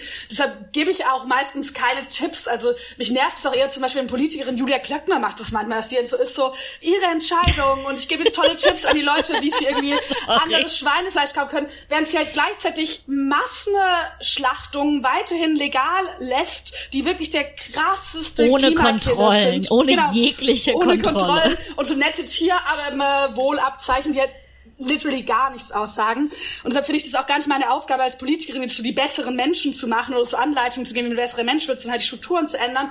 Und eben, weil nicht jeder die gleichen Ausgangsbedingungen hat. Und es ist gerade auch diese Geldfrage, also wir haben bei Mode haben wir sehr stark diese Frage von, welche Frauen passen da eigentlich rein, aber die Geldfrage ist total relevant. Und das ist sozusagen, du kannst mir aber sagen, ja, kauft halt alle Öko ein, wenn für manche Familien überhaupt den Familieneinkauf hinzubekommen in der Woche schon eine totale Belastung ist. Ich glaube, ich würde da so ein bisschen zwei Antworten draus sehen. Zum einen muss es halt zur Normalität werden. Da müssen gesetzliche Regelungen hin. Also zum Beispiel, indem man sagt, wie darf Fleisch hergestellt werden, muss eigentlich das, was wir jetzt gerade als den teuren, geilen Bio-Standard haben, das muss das Grundding sein. Auch in der Mode, durch ein Lieferkettengesetz, muss das sozusagen für alle Modelinien die Normalität werden, diese Sachen. Also fair und nachhaltig produziert, damit es dann auch irgendwann für alle bezahlbar ist. Und ich glaube, dass wir sehr viel stärker nochmal auch in diese Daseinsvorsorgefrage reingehen müssen, weil eigentlich ist es auch, finde ich, eine staatliche Aufgabe, wenn wir sagen, okay, unser staatliches Ziel ist es, Klimaneutralität zu erreichen, dann würde ich schon sagen, muss sich auch am Verhalten der einzelnen Bürgerin was ändern. Das jetzt komplett auszusparen, immer nur zu sagen, wir verändern nur die Regeln, aber ihr könnt alle eure 18 Kilo Rindfleisch im, in der Woche weiter essen. Da macht man sich auch ein bisschen unehrlich. Aber ich glaube, dann müssen wir jetzt schon sagen, wie ermöglichen wir es den allen Menschen? Da bist du ganz stark bei diesen Fragen billiger Strom, Verkehrsnetz, das tatsächlich dafür sorgt, dass ich nicht mehr auf ein Auto angewiesen bin und Lebensmittel, die gut produziert sind, trotzdem für alle erschwinglich und dann auch da dementsprechend staatlich subventioniert sind. Ich habe mich ähm, gefragt, du hast hast du mit Fridays for Future angefangen, richtig? Oder warst du da schon bei den Grünen? Ich war da sogar schon Sprecherin bei der Grünen Jugend. Ja. Okay, weil ich habe mich, ich habe mich gefragt, warum bist du bei den Grünen gelandet und nicht bei den Fridays for Future Ladies? Wie gesagt, ich war tatsächlich schon da und ich habe mich dann mega gefreut und war auch am Anfang, das war so eine ganz spannende Zeit, weil ich bei den ersten Demos, also jetzt Grüne Jugend haben es dann mit der Zeit auch ein bisschen weniger, weil ich finde es auch wichtig, dass eine Part Bewegung parteiunabhängig ist und das war auch Fridays for Future immer, am Anfang haben wir das so ein bisschen mehr auch unterstützt, einfach solche irgendwie die Mikrofonanlagen zur Verfügung gestellt und so. Das war mein erster, meine erste Aufgabe auf der ersten Fridays for Future Demo in Berlin, wo wir noch mit so 250 Leuten vor Bundestag standen und wir haben vergessen, die zu laden. das war so richtig, alle Leute waren so, ne, Grüne Jugend so eine der am bestorganisiertesten Strukturen. Alle sind so ein bisschen, machen das alles ehrenamtlich zum allerersten Mal und wir sind so, Grüne Jugend, wir stellen unsere Büro zur Verfügung, wir stellen das zur Verfügung und so, nur die Batterien haben wir vergessen. aber, aber es ist Es war auf jeden Fall energiebewusst. Genau, wir haben einfach, es ist auch besser, finde ich, wenn die Leute einfach lernen, lauter zu rufen und wir nicht mehr auf Strom angewiesen sind. aber vielleicht zur Ja, Frage, okay, aber wie bist du denn zu den bin. Grünen gekommen? Wie hast du angefangen? War- Warst du ein Baby? Hast du angefangen mit, also wenn ich mir deinen Lebenslauf ankomme, denke ich mir, du wurdest geboren, hast, äh, hast gelernt, selbst aufs Klo zu gehen und dann bist du in, die, in den Grünen eingetreten. Eigentlich gar nicht. Also ich bin, eigentlich ist es nicht spät, aber dafür, dass jetzt heute bei Fridays for Future immer schon so 13-, 14-Jährige, so krass coole politischen Kids sind, war ich voll spät dran, weil ich bin mit 18 bei den Grünen eingetreten, ne? Und war auch davor während meiner Jugend. Tut mir leid. Mit 18 eingetreten und jetzt bist du schon stellvertretende Bundesvorsitzende? Ja. das bringt, bringt ihr wahrscheinlich nicht zu lügen. Ich glaube, ihr habt euren Background schon gemacht. Ich finde es richtig, finde- dass du dich dafür zumindest ein bisschen schämst, wie, wie, wie faul du uns alle aussehen lässt. Ich leid, möchte, ich möchte, wir müssen das für unsere ZuhörerInnen beschreiben, wie wahnsinnig süß das Gesicht von Ricarda gerade war. Du bist gerade so super eingefroren, rot geworden und so, ja, ich bin gut in dem, was ich mache. Eigentlich sage ich ja immer, Frauen sollten sich weniger schämen für ihre Erfolge. Also, Ja, darum Ja, heißen wir, das ist okay. Das ist für uns alle sehr schwierig. Ja, ich finde, ich finde, ich finde, wir sollten einfach das Thema dieser Folge enden. Wir sind einfach schamlos erfolgreich mit Ricarda Lang. Umweltschutz, wer braucht das? Aber Und tatsächlich, dieses Phänomen, ich finde auch äh, prinzipiell, dass alle anderen Frauen sich für ihre Erfolge oder sich für gar nichts schämen sollten. Ja. Aber äh, au- außer ich, ich schäme mich für alles absolut zurecht. ja, ich finde es auch immer sogar auf Social Media ist mir auch immer alles so, irgendeine Bekannte von mir hat irgendwas, ich bin so, ja, Queen, oh mein Gott, geh ab. Und dann bei sich selber ist man so, hi, ich habe übrigens auch mal ein bisschen was gemacht. Ich meine, das also ich, ist ja auch ganz nett, wenn man jetzt nicht so super arrogant wird. Ich finde auch immer, dass gerade auch im politischen Betrieb ist es für mich auch echt voll die Frage immer, wie schafft man es, Frauen mehr zu empowern und zu sagen, trau dich mehr, schäm dich nicht für deine Erfolge und trotzdem nicht einfach diese männlichen Verhalten zu adaptieren, weil das kann ja auch nicht das Ziel sein. Ich finde, manchmal ist auch Frauenförderung wird auch manchmal mir zu sehr in diese Richtung gedacht von, hey, guck mal, der Uwe, wenn der in den Raum reinkommt, dann macht er erstmal immer so und irgendwie nimmt den ganzen Raum ein und unterbricht alle Leute und Frauenförderung heißt dann Wert wie Uwe, weil sonst hört dir niemand zu. Das, ähm, genau, also, jetzt war ich noch was zu, genau, wie ich dazugekommen bin, als mit 18, bei mir war es tatsächlich mit dem Feminismus-Thema ganz stark, aber am Anfang noch, meine Mutter war so ein bisschen eine, ich glaube, heute würde man wahrscheinlich sogar sagen Altfeministin, also so ältere Generation Feministin, ich fand es während der Jugend immer alles super strange. Ich war immer so ein bisschen so, hä, was, die Achsel nicht rasieren, super widerlich und mit Frauenquote braucht man doch gar nicht und sowas. Und habe dann aber so mit 18 langsam gemerkt, dass ich einfach das Gefühl habe, dass so viele Ungerechtigkeiten in meinem Leben, also ganz konkret in meinem Alltag, also wie ich von Lehrerinnen behandelt werde, anders als Jungs, beim Feiern mehr aufpassen zu müssen, auch schon damals stark das Körperthema, also ich, ich werde immer auf meinen Körper reduziert, fühle mich damit unwohl.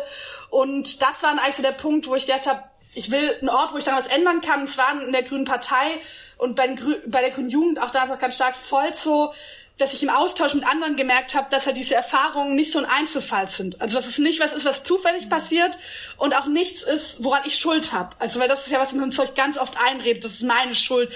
Ich hätte mich anders verhandeln sollen, sondern halt voll gemerkt habe, hey, das ist Teil von gesellschaftlichen Strukturen und wir können uns aber gemeinsam mal Werkzeuge aneignen, gemeinsam Werkzeuge austauschen, um an diesen Strukturen was zu verändern. Und das ist, glaube ich, auch der Grund, warum ich da geblieben bin und auch der Grund, warum ich jetzt in einer Zeit, wo für viele Leute vielleicht eher soziale Bewegungen attraktiver sind man denkt, als junge Person geht man doch jetzt auf die Straße, ich glaube, wir brauchen am Ende beides. Und ich glaube, das hat man auch gemerkt in den letzten äh, Jahren.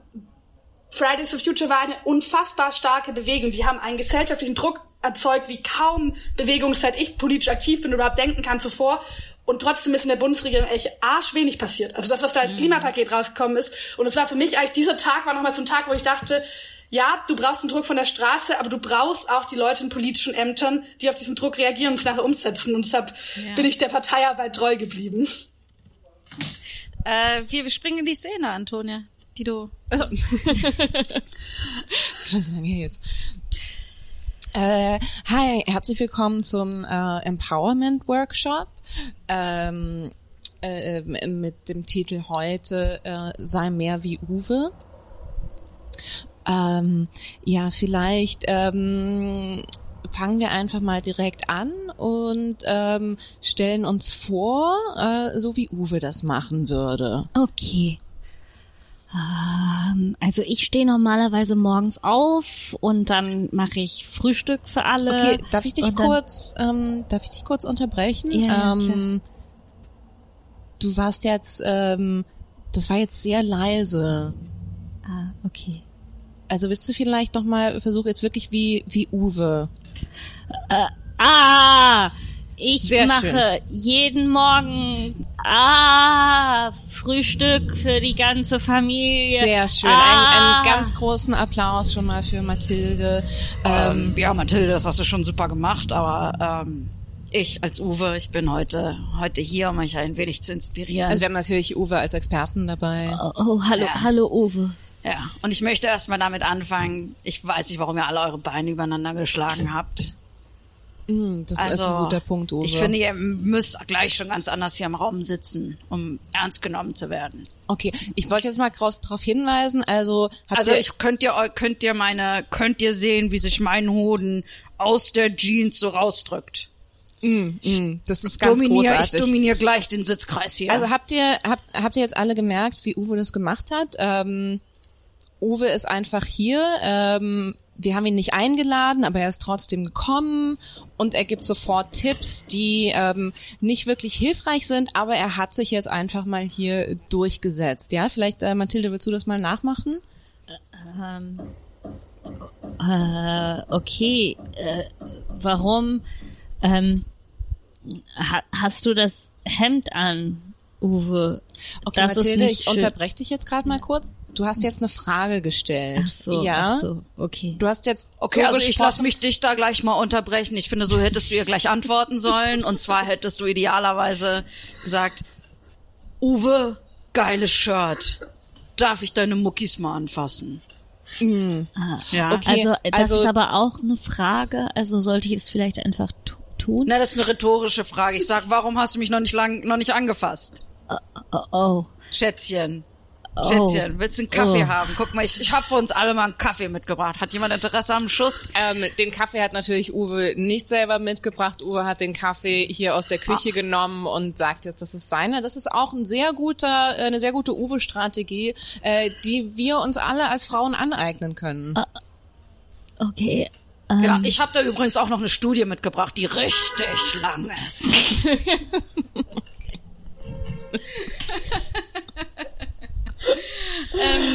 Gut getroffen. das Geile ist, jede Person, jede Frau im Raum wird halt drei Uwes im Kopf haben sofort, ne? ja. Ey, ich wollte dich gleich mal was fragen, weil ich habe deine, ich habe, bin ich das knick, knick, knick. Ich habe deine Bewerbungsrede an, äh, sag mal Bewerbungsrede oder Ja. Bewerbungsansprache auf dem Bundestag, Ansprechend deine, so monarch monarchisch. deine, deine Antrittsrede, als du mit der Hand wie die Queen so gewunken hast vom Balkon runter des Buckingham Palace. Meine Ähm, Ansprache an die Bevölkerung. an das Fußvolk.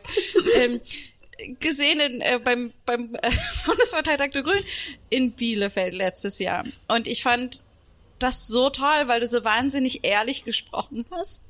Du, das ist jetzt gleich, gleich wieder fies, deinen ganzen Berufsstand gleich Schmutz geworfen. Aber für eine Politikerin einfach so wahnsinnig authentisch und ehrlich warst und dann auch äh, davon gesprochen hast, dass die letzten zwei Jahre du oft Angst hattest und dass du ganz oft aufgeben wolltest. Und da wollte ich fragen, was da los war. Das war vor allem, weil ich echt krass viel Hass abbekommen habe und krass viel Scheiße, insbesondere aus sozialen Medien. Ich wurde 2017 als ähm, Bundessprecherin der Grünen Jugend gewählt. Und Bundessprecherin ist halt auch ganz viel zur Öffentlichkeitsarbeit. Das heißt, man macht Pressearbeit, man macht ähm, äh, viel auf sozialen Medien und sowas. Und ich wurde während den Jamaika-Sondierungen gewählt, also als gerade die Grüne und die CDU und die CSU und die FDP ähm, verhandelt haben, was irgendwie auch erstmal so drei Jahre her ist, obwohl es einem so vorkommt, als ob es in einem anderen Leben passiert wäre. Und damals war es so, ich, dass ich mich halt viel, dadurch gab es relativ schnell viel Aufmerksamkeit, weil es ja häufig so, und war auch bei uns der Fall, dass die Jugendorganisationen solchen Sondierungen eher kritisch gegenüberstehen. Es war auch bei uns so, dass wir gerade mit FDP im sozialen Bereich, aber auch im Klimabereich gesagt haben, boah, nee, Leute, da sind Grenzen und das geht hier gerade nicht in eine geile Richtung. Und dadurch gab es relativ schnell viel Aufmerksamkeit.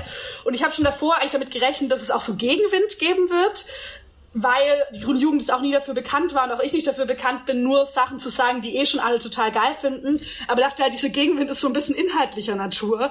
Und es war so, dass ab dem Moment, wo ich gewählt war, egal, wo ich mich geäußert habe, also es war Gigawattzahlen beim Kohleausstieg, Abschaffung des Soli, Solis, ja oder nein, europäische Finanztransaktionssteuer. Es kam fast nur oder zumindest in ganz überwiegendem Maße, dadurch ist alles andere so untergegangen, wahrscheinlich war es gar nicht nur fast nur mit überwiegendem Maße, persönliche, verletzende, sexistische Kommentare und vor allem Kommentare zu meinem Äußeren. Und es hat halt angefangen bei so Gesundheitsratschlägen. Also dass wir jetzt auf so Typen geschrieben haben, Frau Lang, wenn Sie nicht auf Ihr Gewicht achten, ist das schlecht für Ihre Herzgesundheit. Wo man sich schon mal so denkt, okay, dieser Typ, den ich noch nie gesehen habe, der mich noch nie gesehen hat, der mein Twitter-Profilbild kennt, hat, nimmt sich irgendwie raus, mir Ratschläge zu geben aber wurde auch schnell viel schlimmer, irgendwie fette Sau, widerliches Stück Scheiße, bis hin zu Morddrohungen, Vergewaltigungsdrohungen. Und ich hatte einen Moment, der echt hart war. Das war im Sommer danach, also Sommer 2018, da hatte ich einen Klimapass gefordert. Das heißt, dass die Menschen, die ähm, in Staaten, insbesondere pazifische Inselstaaten leben, die durch die Klimakrise verschwunden gehen. Also da gibt es ein paar Inselstaaten, die verlieren einfach ihr Zuhause. Also denen wird halt buchstäblich die Lebensgrundlage unter den Füßen weggespült, dass die die Möglichkeit bekommen, über einen Klimapass in die Europäische Union zu migrieren und eine würdevolle Migration zu machen, dass man nicht erst wartet, bis die fliehen müssen, sondern sagt, hey, wir als Staaten des globalen Nordens haben besondere Maß zur Klimakrise beigetragen. Das heißt, wir tragen auch die Verantwortung, euch ein würdevolles Leben zu ermöglichen. Und daraufhin kam ein riesiger Shitstorm. Das war wirklich, da kamen halt hunderte Kommentare pro Minute, Mails, Anrufe bei uns im Büro.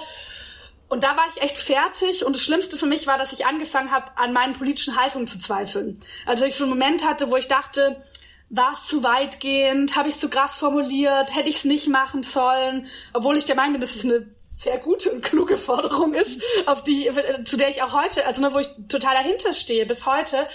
Und das war aber so ein Punkt, wo ich echt einfach, da war ich fertig, da ging es mir wirklich schlecht. Ich bin dann erstmal zu meiner Familie gefahren und so Momente, das war glaube ich der härteste, aber so Momente gab es schon immer wieder, wo ich wert habe, na, ist es das wert? Also, dass du Angst hast, dass du beleidigt wirst, dass auch teilweise alte Wunden aufgerissen werden aus der Pubertät. Ich meine, als dickes Mädchen durch die Pubertät zu gehen, ist auch nicht gerade die schönste Erfahrung, die man machen kann.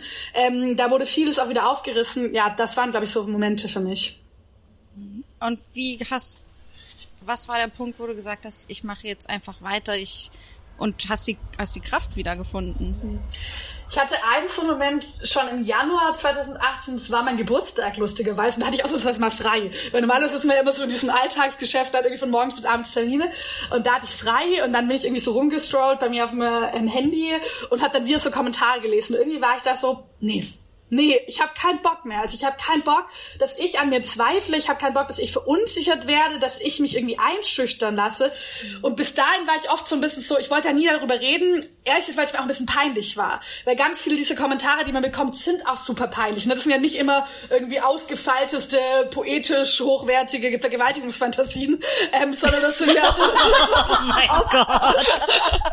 Oh mein Gott, poetische Vergewaltigung. Ja, Gebt euch doch mehr Mühe. Also wenn du es jetzt wie Shakespeare formuliert hättest in einer Sonette. Okay. Aber so, nein. Das, das nehme ich gar nicht als Hasskommentar an, das unter meiner Würde. Nee, man konnte echt viel so, also ich hatte einen Typ, der mir irgendwie so ein, ein Jahr lang gefühlt auf jeden Post reagiert, das war der Senf dazugeber 123 auf Twitter. Und man dachte so, komm mal, Junge, das ist so peinlich. Ähm, und deshalb dachte ich mir so, bist du eigentlich zu stark und zu selbstbewusst, dich davon unterkriegen zu lassen, aber es macht halt trotzdem was mit einem. Und da war der Punkt, ich habe keinen Bock mehr und ich habe damals dann mich entschieden, ich bin tatsächlich einfach runter zum Späti und habe mir so ein Eis gekauft. Ich weiß nicht, ob ihr das kennt, das ist so meiner das geilste Eis, das es gibt. Die heißen irgendwie so Big King oder sowas. Und die haben so eine riesige, so eine Waffel und dann so ein riesiges Eis oben drauf. Sehr, sehr geil, würde ich allen empfehlen. Ähm, Ich kann zwar kein, kein, keine Tipps zu äh, ökologisch fairen Modelabeln geben, aber zu Eissorten. Ähm, Und dann habe ich damit so ein Foto gemacht, wo ich dieses Eis esse und wir hatten so Sticker aus dem grünen Jugendwahlkampf Stop Commenting on my body. Und damit habe ich so ein Bild gemacht und war halt, irgendwie habe ich so einen Text dazu geschrieben, wo ich so war, ich finde nicht, dass ich mich dran gewöhnen muss, als fette Fotze bezeichnet zu werden, sondern ich finde, dass es die Aufgabe von allen Menschen dieser Gesellschaft ist, dafür zu sorgen, dass Frauen Politik machen können, ohne als fette Fotze bezeichnet zu werden. Und das hat total viel Anklang gekriegt und seitdem habe ich dann auch immer wieder über dieses Thema geredet, weil ich auch einfach gemerkt habe, dass es vielen Leuten total viel bedeutet hat. Wir haben so viele jüngere Frauen, ältere Frauen, bis hin so, zu Nachrichten, wo so ältere Frauen waren, liebe Frau Lang, ich weiß nicht, was dieses Twitter ist, von dem Sie da die ganze Zeit reden, aber ich habe solche Erfahrungen schon in meiner Schulzeit gemacht, vor irgendwie 60 Jahren oder so. Und das natürlich als Rückmeldung zu bekommen, hat mir wieder total viel Kraft zu geben. Also zu merken, du machst es nicht nur für dich alleine, sondern du machst es für ganz viele andere Menschen, Frauen, deren Erfahrungen, die sonst alleine gelassen werden mit ihren Erfahrungen, die sonst verunsichert werden, denen das Kraft gibt. Ich habe aber auch immer das Gefühl, es ist auf der einen Seite diese totale ähm, Bodyshaming und dann aber gerade wenn es um Themen wie geht wie Feminismus und auch Klimapolitik, die so an das Existenzielle aller Menschen geht, dann wird der Hass immer besonders groß. Ne? Das, das, also wo ich mir jetzt auch denke, mit dem Pass irgendwie, also dass es so eine krasse Hasswelle das auslöst, liegt einfach, also ich weiß nicht, was in, das für ein Kurzschluss in den Köpfen vieler Menschen Ja, ist. es ist eine Art so eine Angst, mir wird das weggenommen, was ich mir erarbeitet habe oder was ich verdiene oder was oder was was ich haben soll, weil ich bla bla bla bin. Ähm, und ich glaube, das ist auch vielleicht ähnlich um in diesem ähm, Gespräch über die Umwelt ist so, wenn Leute sagen, Fleisch muss teurer werden, dann sind alle so, ah, du nimmst mir mein Fleisch weg. Und mein Warum? Auto. Mein Auto ist weg. Mein Auto ist schon langsamer und jetzt ist mein Fleisch teurer. Was kommt als nächstes? Wann wissen wir, dass wir noch deutsch sind? Ja, ich ja, glaube, ja. es ist auch, äh, es ist so ein bisschen die Kombination daraus und dann aber auch natürlich mit dem, äh, wer ist auf einmal erlaubt, also ähm, wer ist auf einmal, also ich Wem kann gar ist kein, es erlaubt? So, ja, wem ist es jetzt auf einmal erlaubt, Forderungen an mich zu stellen? Ja. Also ähm, auf der anderen Seite natürlich die die die Leute, die irgendwie als respektabel und ähm, äh, äh, Autoritäten gelten, stellen diese Forderungen nicht. Äh, deswegen sind sie bequem, deshalb sind sie Autoritäten. Ähm, aber eben halt auch so dieses so jetzt jetzt kommt auf einmal jetzt kommen auf einmal junge Frauen und stellen mir stellen Forderungen äh, die sehen noch nicht mal die sehen noch nicht mal so aus wie ich mir vorstelle dass eine Frau auszusehen hat manche von denen sind vielleicht nicht mal weiß Ein Es paar ist so von eine- denen sind auch etwas dicker. Es Es ist- ist, so, ja halt wirklich so dieses so die die Welt steht auf dem Kopf und die Ja. das einzige was mir einfällt um das wieder ins Lot zu bringen ist mein meine äh, verfickte Dickenfeindlichkeit mein Rassismus mein Sexismus Ja, voll. Ich glaube, gerade auch bei dicken Frauen ist dieses, ich meine, es passt ja perfekt, weil ihr äh, Podcast ja schamlos heißt. Es ist ja auch gesellschaftlich eigentlich total so antrainiert, dass dicke Frauen eigentlich nicht so viel machen dürfen, außer sich zu schämen. Also sozusagen, wenn man als dicke Frau sich rausnimmt zu existieren, dann sollte man ja, oder zumindest man sich muss das schon als. Vollzeitjob machen, das Genau. Schämen. Also es ist ja wirklich auch diese das, das ist ja die Phrase, wirklich so, schämst du dich nicht? Genau, total. So, Es war- so, wie kommt das? Ja, war auch bei mir, wo ich dann angefangen habe, darüber öffentlich zu reden, haben ja auch ganz viele Leute so geschrieben, ich finde es ja auch falsch, dass sie als fette Fotze bezeichnet werden oder dass ihnen jemand den Tod wünscht. Aber sie ist ja schon auch schlimm, wenn sie für Kinder so ein falsches Beispiel sind. Ich so, naja, weil ich für das Kind das Beispiel nehme, dass man auch als dicke Frau einfach leben können sollte und politische Forderungen ausstellen könnte. Also tun mir auch die Kinder von diesen Leuten leid, weil die wahrscheinlich echt, gerade falls sie selbst auch dick sein sollten, wirklich kein schönes Leben haben. Aber das ist genau dieses sozusagen, also du musst sozusagen dafür zahlen, dass du nicht hübsch bist, dass du nicht geil bist, dass du kein gutes Selbstwert bist, indem du dich zumindest dafür schämst. Und in dem Moment, ich glaube auch, wenn ich das sozusagen thematisiert hätte, also wenn ich irgendwie wahrscheinlich viele Facebook-Posts darüber gemacht hätte, wie schlimm es für mich ist, dick zu sein und dass ich ähm, jetzt nach einer guten Diät suche und daran ganz, ganz hart arbeite und ähm, trotzdem mich abends immer noch mal sechsmal bekreuzige vom Bett, weil ich es immer noch geschafft habe, dünner zu werden, dann wäre wahrscheinlich eher so eine Reaktion gewesen von, oh, die Arme, aber gut, dass sie arbeitet. Und ich glaube, genau dieses selbstbewusste Auftreten, dass ich gesagt habe, ihr habt mir nichts zu sagen, ihr habt mir nicht vorzuschreiben, wie ich auszusehen habe, wie ich zu essen habe, das ist voll das Problem. Und das ist, glaube ich, auch voll der Konnex bei diesen Klimaschutzfragen, weil ich würde eigentlich sagen, dass ich in den letzten zwei bis drei Jahren so ein neues Feindbild der Rechten, so Feindbild Klimaschützerin eigentlich ergeben haben. Frauen aus der Klimaschutzbewegung, die, wie gesagt, früher gar nicht so sichtbar waren, die jetzt total sichtbar geworden sind und die halt auch diese Frage eigentlich so ein bisschen, finde ich, ich glaube, die stellen in Frage, wer eigentlich so das, die Deutungshoheit über Vernunft hat. Weil es war ja ganz lange immer so, dass eigentlich die Leute, die Klimabewegung, das waren irgendwie die Radikalinskis und die bisschen Verrückten und die Hippies, die nur Müsli gegessen haben. Aber eigentlich muss man ja Also ich mein, Klimaschutz sind vernünftig sie immer machen. noch, aber jetzt ist es sexy und cool. Und es Und manchmal auch im Eis. Müsli sind Schokostückchen. Aber ne, so ein bisschen dieses, aber wir wissen ja, was Vernunft ist. Und was ja genau gelungen ist, ist, dass insbesondere junge Frauen gesagt haben, nee, Vernunft wird gerade definiert als Status quo, Erhalt der bestehenden Machtverhältnisse, Erhalt der bestehenden Machtverhältnisse, die uns außen vor lassen, die uns ausgrenzen. Ne? Und wir drehen das um. Wir sagen, naja, eigentlich wäre das Vernünftigste, was wir machen können, jetzt einen radikalen Klimaschutz zu machen, damit halt auch in Zukunft Menschen gut leben können auf diesem Planeten. Eigentlich wäre es zum Beispiel in meinem Fall vernünftig, dass Staaten, die viel Geld haben, Verantwortung übernehmen für das, was sie in anderen Teilen der Welt angerichtet haben und damit auch Menschenrechte einhalten. Und ich glaube, diese Angst und auch dieser Hass auf Klimaschützerinnen kommt auch daher, weil viele Menschen, die den Status quo geil finden, so wie er ist, oder zumindest sich nicht vorstellen können, dass er sich verändert, nicht sagen, dass alle geil finden, aber zumindest Angst davor haben, dass er sich verändert, die merken, dass es erfolgreich ist. Die merken, dass sich was verändert in der Gesellschaft, dass sie eben nicht mehr das Primat auf Vernunft haben, dass sie sich erklären müssen, dass sie ihre Position legitimieren müssen und die nicht automatisch als das Nonplusultra an Vernunft Ja. und Staatsressort gesehen werden. Nee, überhaupt diese Definition von Vernunft.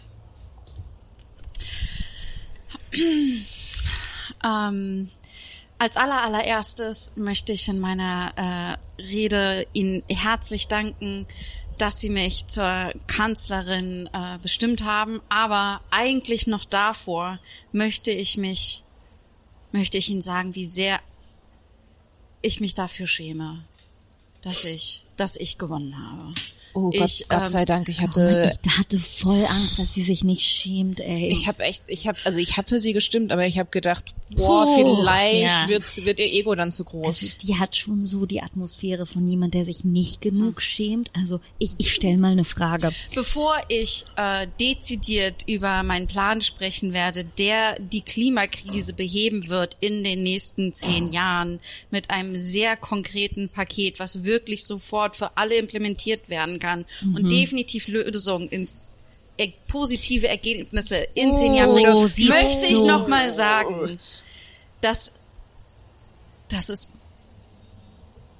dass ich weiß, was ich für ein Stück Scheiße bin. Also, Uh, sie- Gott sei Gott sei Dank. Dank. Also, die hat da, dafür, für die 30 Sekunden, ne, hat sie so selbstsicher geredet. Da war ich so, die schämt sich nicht. Die denkt, die hat denkt, einen- die hat die hat einen einen Plan, weil keiner vor ihr einen Plan hatte. Okay. Ich meine, was hatten wir denn dann bitte? Ich stell mal eine Frage.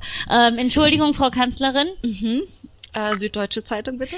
Ähm, wie oft kreuzigen Sie sich abends, bevor Sie schlafen? Ähm, also während ich zu Gott, Göttin, Gott, mein Gott ist weiß und männlich, Gott bete und und ihm dafür danke, dass er mir all diese Inspiration gegeben hat, dass ich weiß, wie ich tatsächlich die Welt retten Äh, kann mit dem Entschuldigung, großen kurze Team. Frage. Werde ich auf jeden Fall, ist das allererste, dass ich darum bete, bitte, bitte, lass mich eine Größe Null haben. Also, ich glaube, die hat diesen komischen Workshop gemacht, wo, wo Frauen beigebracht wird, dass sie wie Männer reden können und unterbrechen können. Also, das ist unter aller Sau. Ich wollte und kurz als Sohn mal- Uwe. Äh, äh, äh, Frau- ich wollte kurz mal Im nachfragen. Spiegel Online, ja. Bitten Sie zuerst um Vergebung, bevor Sie, bevor Sie Gott danken? Das wäre jetzt schon mal äh, äh, extrem wichtig für unsere Leser. Also als allererstes sage ich natürlich, vergib mir Gott, dass ich als Frau dich überhaupt so direkt anspreche. ganz okay, klar, ganz okay. klar. Oh, es ist Und dann- es ist ein Wechselbad der Gefühle Und dann danke ich ihm aber auch sofort, dass er mir, dass er, dass er mir die Fähigkeit gegeben hat, ein Team zusammenzustellen, das innerhalb von 20 Jahren Krebs beseitigen wird. okay. Und dass er mir die Kraft gegeben hat, dieses Team anzuleiten. Und dann breche ich in Tränen aus, dass, dass, dass ich so einen tollen Mann heiraten konnte, der ohne den ich niemals in dieses Amt, niemals in dieses Amt Ja. gekommen wäre. Denn wir alle wissen, hinter, hinter einer Frau steckt immer ein Mann. Und ich muss gar keine Adjektive hinzufügen, weil wir alle wissen, wer sich hier schämen muss. Und das ist nicht mein Mann. Ein schönes Schlusswort. Habt ihr dieses Video gesehen aus Österreich, wo so eine äh, Politiker von der ÖVP wird so angesprochen, es ist so eine Unterschriftenübergabe. Ähm, und da ist eine, ähm, Aktivistin von WWF und die übergibt das und erklärt dann eigentlich so sehr sachlich und ruhig, erklärt sie ihm halt, warum sozusagen das, was gerade in dem Land gemacht wird, das total durchbricht und eigentlich auch rechtlich gar nicht möglich ist, was sozusagen an Verschmutzung von Wasser möglich ist. Und er steht währenddessen da und checkt halt nicht, dass er gefilmt wird oder zumindest, dass er so laut redet, dass man ihn hört, während er gefilmt wird und dreht sich zu seiner Kollegin, die so neben ihm steht und sagt, und er versucht reinzureden, so, und sie redet halt einfach weiter. Aber sie hat davor schon geredet. Er versucht reinzureden, sie redet weiter. Er dreht sich zu seiner Kollegin und meint so, die lässt mich nicht mehr reinreden. Widerliches Luder. What the fuck? Es ist so krass, es ist wirklich so krass. Und wirklich diese, Aber ich muss sagen, das Wort Luder hat gerade mein Herz so ein bisschen erwärmt, weil das so schön altmodisch ist. Das ist so, ach, das ist noch so Vintage-Sexismus. Das ist so das Luder. Ja, auch das so offen vor der Kamera zu machen. Ich hatte auch ein bisschen das Gefühl, man ist so back to the 50s irgendwie. Braucht gar keine sozialen Medien. Sagt einfach ein Politiker vor Journalisten. Hallo und herzlich willkommen zu unserem äh, neuen Vintage Store. Ähm, Uh, sehr schön. Auch sehr Genau. nachhaltig. Auf jeden Fall sehr, sehr nachhaltig. Hier müssen Sie keinen neuen Sexismus produzieren. Sie reproduzieren einfach alte Strukturen.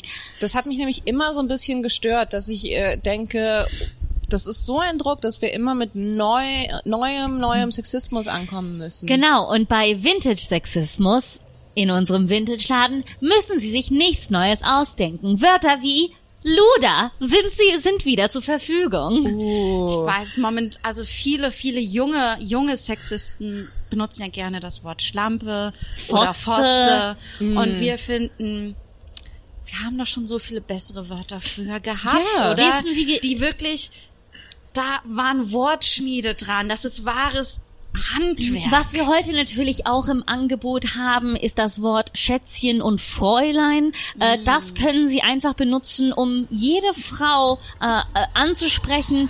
Äh, vor allen Dingen Schätzchen finden Ich wir. finde Fräulein auch immer so. Fräulein hat auch eine wunderbare. Es ist so, ich drücke die Frau runter mit einer Eleganz, die Fotze einfach nicht hat. Ja, und auch so ein bisschen so eine, diese Wärme fehlt mir. Ähm, hätten Sie denn auch was jetzt speziell für Feministinnen? Also ich denke da äh, ähm, äh, vielleicht ein Blaustrumpf oder sowas. Hätten Sie da was im Angebot? Oh, Blaustrumpf. Blaustrumpf. Lassen Sie mich mal hier drüben gucken. Oder haben wir doch dieses alte Modell. Wie hieß das noch Was wäre mal? denn mit dem Wort Schrapnelle? Uh. Uh, sehr schön. Ja. Und dann hätte ich noch, ähm, äh, also ich Hätte- Also ich könnte- ich Klassiker aus den 70ern, wenn sie mehr so groovy und funky sein wollen, funktioniert immer noch Duemanze. Ja. ja, Im ja. Mann, oh, sehr Äh, schön. Und, und wenn Sie das Gefühl haben, ähm, Modernität ist ihnen doch wichtig, ne? Wenn sie vielleicht so, viele Leute mögen es Vintage mit Modernem zusammenzubringen, äh, kann ich ihnen Emanzenfotze ähm, gerne anbieten. Ähm, das ist einfach eine wunderschöne Art und Weise, ein altes Modell mit einem neuen Ja, zusammenzubringen. das ist so, das ist so wie dass man das Sofa aus den 60ern, ähm, da, dafür kommen wir übrigens auch im, am anderen Raum, wenn sie das einfach mit einer schönen Ikea-Lampe ne? kombinieren. Einfach okay. Das so auf dem Level guter Blend. ja. Also Ähm, wofür können wir Sie heute interessieren? Also ich interessiere mich auch so ein bisschen für Witze. Ich denke da an sowas wie ähm, Oh, oh. mh, da also es irg- natürlich irg- irgendwas mit Küche. ah, okay. Ach so, ach so, tut mir leid, ich, wir hätten sonst hier den Klassiker Blondinenwitze. ist auch sehr schön. Oh. Aber wenn Sie was mit Küche wollen, da hätten wir jetzt auch so einen super alten. Ähm, ähm, äh, warum ist die Frau über die Straße gegangen? Warum? Warum ist sie nicht? Die Frage ist, warum ist sie nicht in der Küche? Oh mein Gott. Also, oh. das ist ein guter alter Klassiker, finde ich. Also Oh. den haben wir auch im Sonderangebot heute Oh, für das ist aber mein 1999. Vater hatte den. Mein Vater Ja, ja, hatte ja. genauso ich wollte einen. gerade sagen, das ist ein tolles Geschenk für den Vater, für den Großvater. Aber auch für jüngere Brüder und Geschwister finden wir da, also, also es ist einfach für jeden da was dabei. Ja. Also wenn Sie wollen, ich finde es ja auch immer schön, wenn man was Sexistisches für die Mutter hat. Oder ich, ja, also einfach sowas wie, ach mein Mann, der kann eh nicht kochen, der macht eh noch Chaos, darum mache ich es gleich lieber selbst. oh, sehr schön. Ja. Ähm, kann ich die, Sie dann für sowas begeistern? Ich würde gleich das ganze Paket nehmen. Das ganze Familie, Das ganze finde, wir sind heute ziemlich oldschool in unseren Sexismus äh, Ich find das toll. sind. Also ich habe sehr viel Spaß. Alles für dich, Ricarda. Ricarda, hast du das Gefühl, dass, ich meine, das hast du jetzt schon mal angesprochen, ähm, wie oft dein Gewicht in Zusammenhang gebracht wird mit äh, der Umwelt oder Klimaneutralität. Ähm, hast du das Gefühl, dass äh, eine Frau, die dünner ist oder die dünner erscheint, weniger Hate dafür kriegen würde? Ich glaube, sie bekommen anderen Hate. Also natürlich diese Frage von Gewichtsdiskriminierung liegt auf jeden Fall vor und dass natürlich Frauen, die dick sind, wird halt ihre sexuelle Aktivität häufig abgesprochen und das wird halt immer noch bei Frauen als sozusagen eine der zentralen äh, Attribute, die sie halt erfüllen muss. Also ich glaube, man merkt schon, das ist echt was, was ich gemerkt habe, diese Auseinandersetzung mit, woher kommt eigentlich dieser Hass? Ich hätte so ein bisschen mir ja viel versucht, noch mal reinzulesen, zu überlegen, woher kommt eigentlich diese Angriffe auf die Körper von Frauen? Und mir das spannenderweise Weise echt so ein bisschen zu den Klassikern zurückgekommen, wenn man sich Simone de Beauvoir anschaut und diese ganze Frage von Objekt und Subjekt und dass eben Frauen häufig nicht zugestanden wird, ein Subjekt zu sein, also ein handelnder Akteur, sondern vor allem Objekt. Das heißt, was, worauf andere ihre Fantasien, Wünsche beziehen, projizieren. Und das macht für mich total Sinn, wenn man sich Angriffe auf Politikerinnen anschaut, weil ich eben als Politikerin meistens eher als das, was ich bin und nicht das, als ich, was ich will, be begutachtet werde oder auch bewertet werde. Das heißt, wenn man mir zusprechen würde, dass ich ein Subjekt bin, ein politisches Subjekt, würde man mich ja danach bewerten, was ich politisch will. Und dann kann man sich ja auch gern drüber streiten. Dann können Leute ja sagen, die Idee zum Kohleausstieg ist überhaupt nicht hinterdacht, der Klimapass ist nicht umsetzbar oder widerspricht meiner Vorstellung von Nationalstaat oder so. Go for it. Aber ich werde viel weniger danach gefragt, was ich will, sondern vielmehr danach, was ich bin, und zwar Körper. In erster Linie Körper zu sein. Und diese Objekthaftigkeit. Und ich glaube, das ist was, wo natürlich Frau, dicke Frauen dann aus diesem Schönheitsspektrum, was als gute Körper gesehen werden, rausfallen und dafür sanktioniert werden. Ich muss aber sagen, dass auf der anderen Seite, und das finde ich auch immer total wichtig, dass ich das gar nicht als so ein Ding sehen werde von, boah, dünnen Frauen geht's voll gut und die armen dicken Frauen, sondern das ist ein Problem, dem alle Frauen gegenüberstehen, weil zum Beispiel dünne Frauen dann oft eher das Problem haben, dass sie als Püppchen abgestellt werden, als Barbie. Am Anfang Ja. der Karriere Ja, wurde genau. Manuela Schwesig oft als ähm, Küstenbarbie bezeichnet, dass ihnen gesagt wird, dass sie ja nur dahin gekommen sind, weil irgendjemand mit ihnen schlafen wollte. Das ist gut, ich bin jetzt mit 36 stellvertretende Bundesvorsitzende, aber mir wird nicht vorgeworfen, dass ich mich hochgeschlafen habe. der Vorteil, Verdammt, verdammt. Also die fette Fotze hat sich nicht hochgeschlafen. Wie kommt die dahin? Kein mächtiger Mann wollte mit ihr schlafen und trotzdem. Aber das sind ja so Vorwürfe, ne? und sich auch Frauen der Klimabewegung anschaut, ist es ja auch ganz häufig dieses Püppchen, diese Barbie, die ja gar nichts zu sagen hat und so. Ja. Das heißt, ich glaube, der Frauenhass manifestiert sich unterschiedlich. Ihn erlebt aber jede Frau, die Politik macht. Ja. Ja. Wenn wir mal ein bisschen mehr über deine politischen Ideale und deine Politik reden, hast du für dich das Gefühl, das sind deine Ideale, das ist dir total wichtig, das willst du durchsetzen und dann siehst du die Diskrepanz von wo bin ich selbst überhaupt noch? Also wir haben ganz am Anfang, bevor du dazugekommen bist, darüber geredet, äh, was wir eigentlich für Ideale haben und was wir schon machen, Gutes machen und auf der gleichen Seite aber auch immer, wie viel Mist wir aber auch immer noch machen. Also eigentlich habe nur ich davon geredet, wie schon. Nee, ich habe gesagt, dass ich habe gesagt, dass ich viel fliege. Ja, also zum Beispiel, genau, für mich zum Beispiel, ich bin äh, Vegetarierin und Robbenaktivist. ich fahre kein Auto, aber ich flieg halt total viel. Zum Beispiel. Also hast du das, wie sieht es bei dir aus? Hast du sowas? Ich bin da perfekt. Scheiße. Nein, dieses Auseinanderfallen gibt's total. Also natürlich das Auseinanderfallen von wo will ich hin in der Gesellschaft und dann natürlich auch individuell, was braucht man auch um Politik zu machen? Also zum Beispiel Politik ist was, das eine unglaubliche Mobilität voraussetzt. Das ist natürlich immer Abwägungsentscheidung. Kann ich für das Treffen nach Brüssel, wenn ich Zug fahre, fahre ich irgendwie zwei Nächte durch, dann habe ich eigentlich drei Tage oder anderthalb Tage verloren und sowas ich glaube, dass ich das zum einen für mich halt schon dadurch auf, versuche aufzulösen, zu sagen, naja, mein Ziel, das, was ich vorher gemeint habe, was Poli in Politik gesamtgesellschaftlich mein Ziel ist, nicht die besseren Menschen, sondern die bessere Politik zu machen, das schon auch für mich selbst zu verstehen, so also ich sage, da wo ich merke, wo ich selbst auch an meine Grenzen st- stoße, mich irgendwie klimaneutral zu halten, klimaneutral zu leben, das sind doch dann genau die Ansatzpunkte, aus denen ich politische Handlungen vollziehe, wo ich sage, da, dann muss ich ja dafür sorgen, dass es eine geile Nachtzugverbindung von Brüssel nach Berlin gibt, weil ich in meinem Alltag merke, wie schwer es sonst ist, diese Politik zu verbinden. Und ich auch so ein bisschen versuche, mich davon nicht so komplett runterziehen zu lassen, weil ich erlebe auch immer wieder und gerade auch in der jüngeren Generation und gerade auch oft Frauen, die davon dann so komplett, also wie kann ich das noch verbessern, das noch verbessern, das noch verbessern? Und es nimmt ja auch eine unglaubliche Kraft weg. Und diese Kraft brauchen wir politische Kämpfe. Und wo ich auch nicht das Gefühl haben will, ich will mich nur noch damit beschäftigen, wie ich gut durch den Tag komme, aber klar, die Diskrepanz gibt's und die gibt's auch natürlich, was ein politisches Handeln angeht, weil ich immer wieder, also ich bin in die Politik gegangen mit sehr großen Vorstellungen, sehr großen Wünschen, also eine, eine Gesellschaft, eigentlich die Überwindung des Patriarchats, eine Gesellschaft, in der Gleichheit nicht mehr nur ein formelles Versprechen ist, sondern tatsächlich sozial eingelöst wird. Und dann sitze ich oft da und bin so politisch, "Mm, bei diesem Minijob könnten wir gesetzlich dafür sorgen, dass die 30 Euro mehr bekommen im Monat. Wo man ja auch manchmal sich so fragt, mache ich noch das, wo ich hin will? Mache ich das Richtige? Also dieses Auseinanderfallen von kleinen Schritten und großen Wünschen. Ich glaube, es ist voll wichtig, sich da in der Politik immer wieder Zeit zu nehmen und auch ein bisschen raustritt. Ich mache das viel mit Freundinnen, wo man sagt, man nimmt sich mal ein Wochenende, wo man ein bisschen größer nochmal diskutiert, wo man überlegt, sind wir eigentlich noch auf dem richtigen Weg? Warum machen wir das, was wir machen? Und immer wieder so zu versuchen, sich nicht in diesen Alltag total zu verlieren. Und wenn wir, aber bleiben wir doch mal bei dem eigenen Handeln und wie wir, also was, was sind zum Beispiel für dich drei Dinge, die jede sofort machen kann, um heute noch klimaneutraler oder klimabewusster zu sein? Um heute alle Probleme zu lösen. Genau. Drei Wie Dinge. kriegen wir das mit dem Weltfrieden hin? Ich bin, glaub ich, ein Sag. Tisch. 3, 2, 1. Du hast behauptet, du bist perfekt. Ich bin schlechter Couch dafür.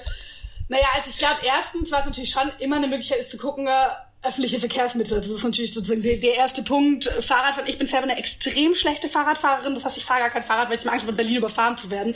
Ähm, aber das ist natürlich, äh, ne, also zu versuchen, äh, womöglich auf andere Verkehrsmittel umzusteigen, damit ja auch diese Infrastruktur ähm, äh, zu nutzen. Ähm, äh, dann sind diese Ernährungsfragen, wie gesagt, da finde ich es aber immer so ein bisschen doof, Tipps zu geben, weil ich mir irgendwie so ein bisschen so coachmäßig immer vorkomme und sowas. Aber was da natürlich schon eine Möglichkeit ist, man kann immer ein bisschen schauen, es gibt viele Foodsharing-Gruppen in vielen Städten. Das ist zum Beispiel eine Möglichkeit, wo ich nicht viel Geld brauche, um darauf Rückgriff zu nehmen, weil ich jetzt natürlich sagen könnte, man kann die und die in Marken kaufen und sowas.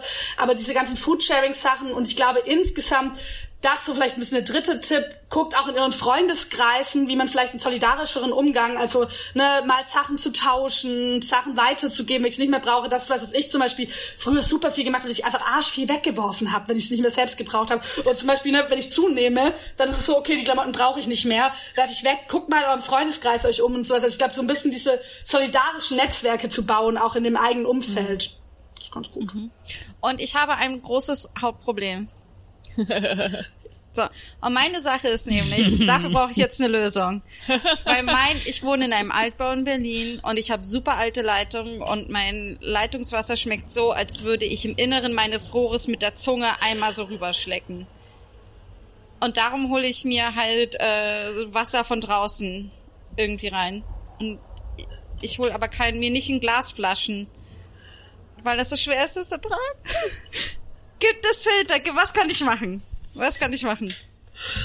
Und das ist nämlich der Hauptgrund, warum wir dich eingeladen haben. Damit du endlich Janinas. Wasserproblem löst. Also tatsächlich kenne ich dieses Problem auch, weil bei uns das Leitungswasser auch relativ widerlich spricht. Ähm, was eine Möglichkeit ist, sind tatsächlich diese Liefersachen, dass man sich sozusagen, also es gibt diese Bringmeister-Sachen und sowas, wo man es liefern lässt. Ich müsste aber ehrlicherweise zugeben, dass ich mir da nie genau den Abdruck angeschaut habe. Also das sind ja, ne, das sind ja oft so widersprüchliche Sachen. Man sagt erstmal, erstmal sieht es gut aus, dann sage ich, will keine Plastikflaschen machen, also lasse ich mir Glasflaschen liefern. Ich weiß aber ehrlich gesagt nicht, wie der Abdruck ist, was diese ganzen Liefersachen angeht, ob das nicht höher ist, als wenn ich nachher zum Supermarkt laufe und mir Flasche haue. Also das ist ein Weg, sozusagen diese Plastikvermeidung zu haben, wo ich jetzt aber lügen würde, wenn ich sagen würde, ich habe das durchgerechnet, ob es am Ende sozusagen tatsächlich das, die ökologisch sinnvollere ist. Okay, was ist für dich? Siehst du mal, ha! Haha. Erstens, zweitens, was ist denn jetzt für dich auf so gesellschaftlicher Ebene die, was für dich jetzt gerade die dringlichste Frage ist in Sachen Klimaschutz? Also ich würde erstens sagen, Kohleausstieg muss endlich mal wirklich vollzogen werden. Ich war vor zwei Wochen, und ich weiß gar nicht, wenn es rauskommt, der Podcast, ich war von, vor ein paar Wochen ähm, äh, in äh, Datteln ähm, äh, und war dann auf Protesten, weil dann einfach ein neues Kohlekraftwerk ans Netz gelassen wird. Wir steigen ein in den Kohleausstieg mit einem neuen Kohlekraftwerk. Das ist komplett, wir haben vorher über Vernunft geredet. Das ist so das Unvernünftigste, das Irrationalste, was ich mir überhaupt vorstellen kann. Das heißt, schnellstmöglichster Kohleausstieg ähm, äh, spätestens bis 2030 muss jetzt endlich umgesetzt werden. Das heißt, die muss ja jetzt anfangen. Also kann nicht bis 2030 warten und dann sagen, oh, wie machen wir das jetzt noch in den nächsten paar Monaten, sondern du musst jetzt anfangen, die Kohlekraftwerke vom Netz zu nehmen. Das ist für mich der erste Punkt. Und der zweite wäre eine Klima- und auch Geschlechtergerechtigkeitschecks bei den ganzen Mitteln, die jetzt gerade vergeben werden. Wir haben ein Konjunkturpaket, 150 Milliarden. Das ist extrem viel Geld, was gerade ausgegeben wird, was auch sinnvoll ist. Also das muss auch gerade ausgegeben werden. Ich finde, Sparpolitik ist das Falscheste, was man machen kann solchen Krisenzeiten, sondern man braucht staatliche Investitionen. Und ich muss sagen, dieses Paket, wie es geworden ist, ist weniger schlimm, als ich mir vorgestellt habe. Zum Beispiel Abwrackprämie ist rausgefallen. Andererseits frage ich mich ein bisschen, wo sind wir eigentlich gesellschaftlich angekommen, wenn nach zwei Jahren riesigen Klimaprotesten ne, wir uns schon drüber freuen, dass kein Klimakiller mit der Abwrackprämie reingekommen ist, obwohl es eigentlich kaum eine ökologische Lenkungswirkung. Das heißt, mein Ziel wäre eigentlich zu sagen, die Gelder, die an Unternehmen gehen, gehen nur an Unternehmen, die nachweisen können, dass sie Pläne haben, wie sie A, das 1,5 Grad Ziel einhalten und B, die Pläne vorweisen können, wie sie Geschlechtergerechtigkeit in ihrem eigenen Laden umsetzen. Quoten, Kinderbetreuung etc. Weil mit diesen Geldern kann man sich halt gerade eigentlich relativ stark entscheiden. Entweder man zementiert eine Wirtschaftsweise, wie sie schon davor war, einfach weiter für die nächsten Jahrzehnte, obwohl die Frauen benachteiligt, obwohl die unsere Zukunftschancen zerstört, oder man schafft halt jetzt den Grundstein, dass sich was verändert. Und ja, das wäre, glaube ich, wäre da mein, mein großes Ziel jetzt gerade, wo man auf jeden Fall noch viel nachbessern muss. Aber warte mal, ich hatte, ich hatte, ich hatte noch was. Ah, ich fand wieder in deiner Sprache an die Nation total, so toll, dass du gesagt hast, meine Resignation bekommt ihr niemals. Ja. Das fand ich total großartig. Dankeschön.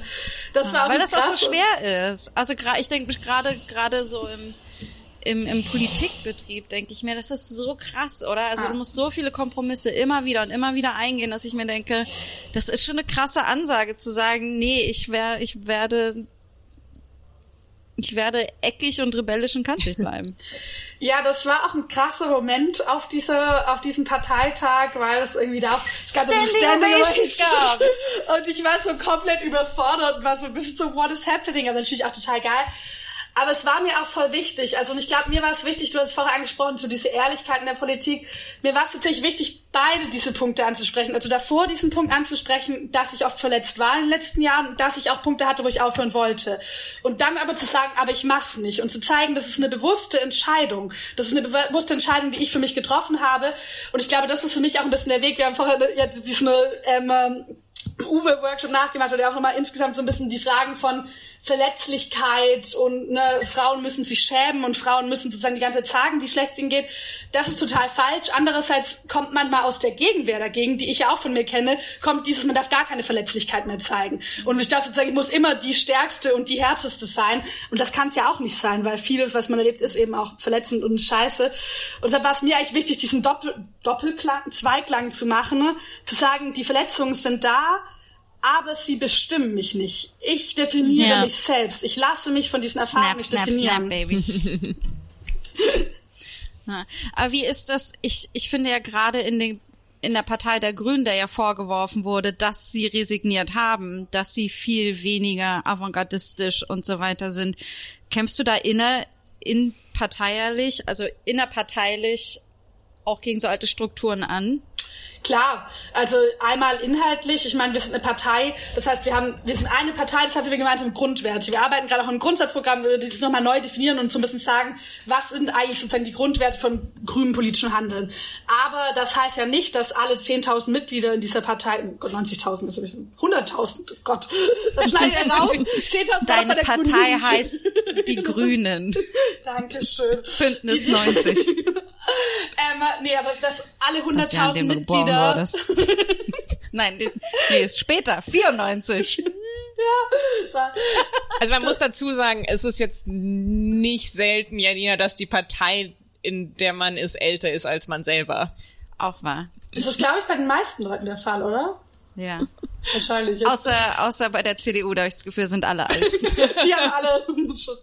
nee, aber das, ähm, äh, man, äh, genau, das sind nicht alle 100.000 Mitglieder deshalb die gleiche Meinung haben. Und da hat man natürlich auch intern ja, Kämpfe zu führen. Also ich hatte das als grüne Jugendsprecherin oft, ähm, äh, fand ich auch oft, dass wir mehr vertreten können. Jetzt natürlich gerade bei äh, diesen Konjunkturprogrammsachen habe ich mich wahnsinnig über Winfried Kretschmann aufgeregt und seinen Vorschlag, also dass er sozusagen sich auch zur Abwrackprämie bekannt hat.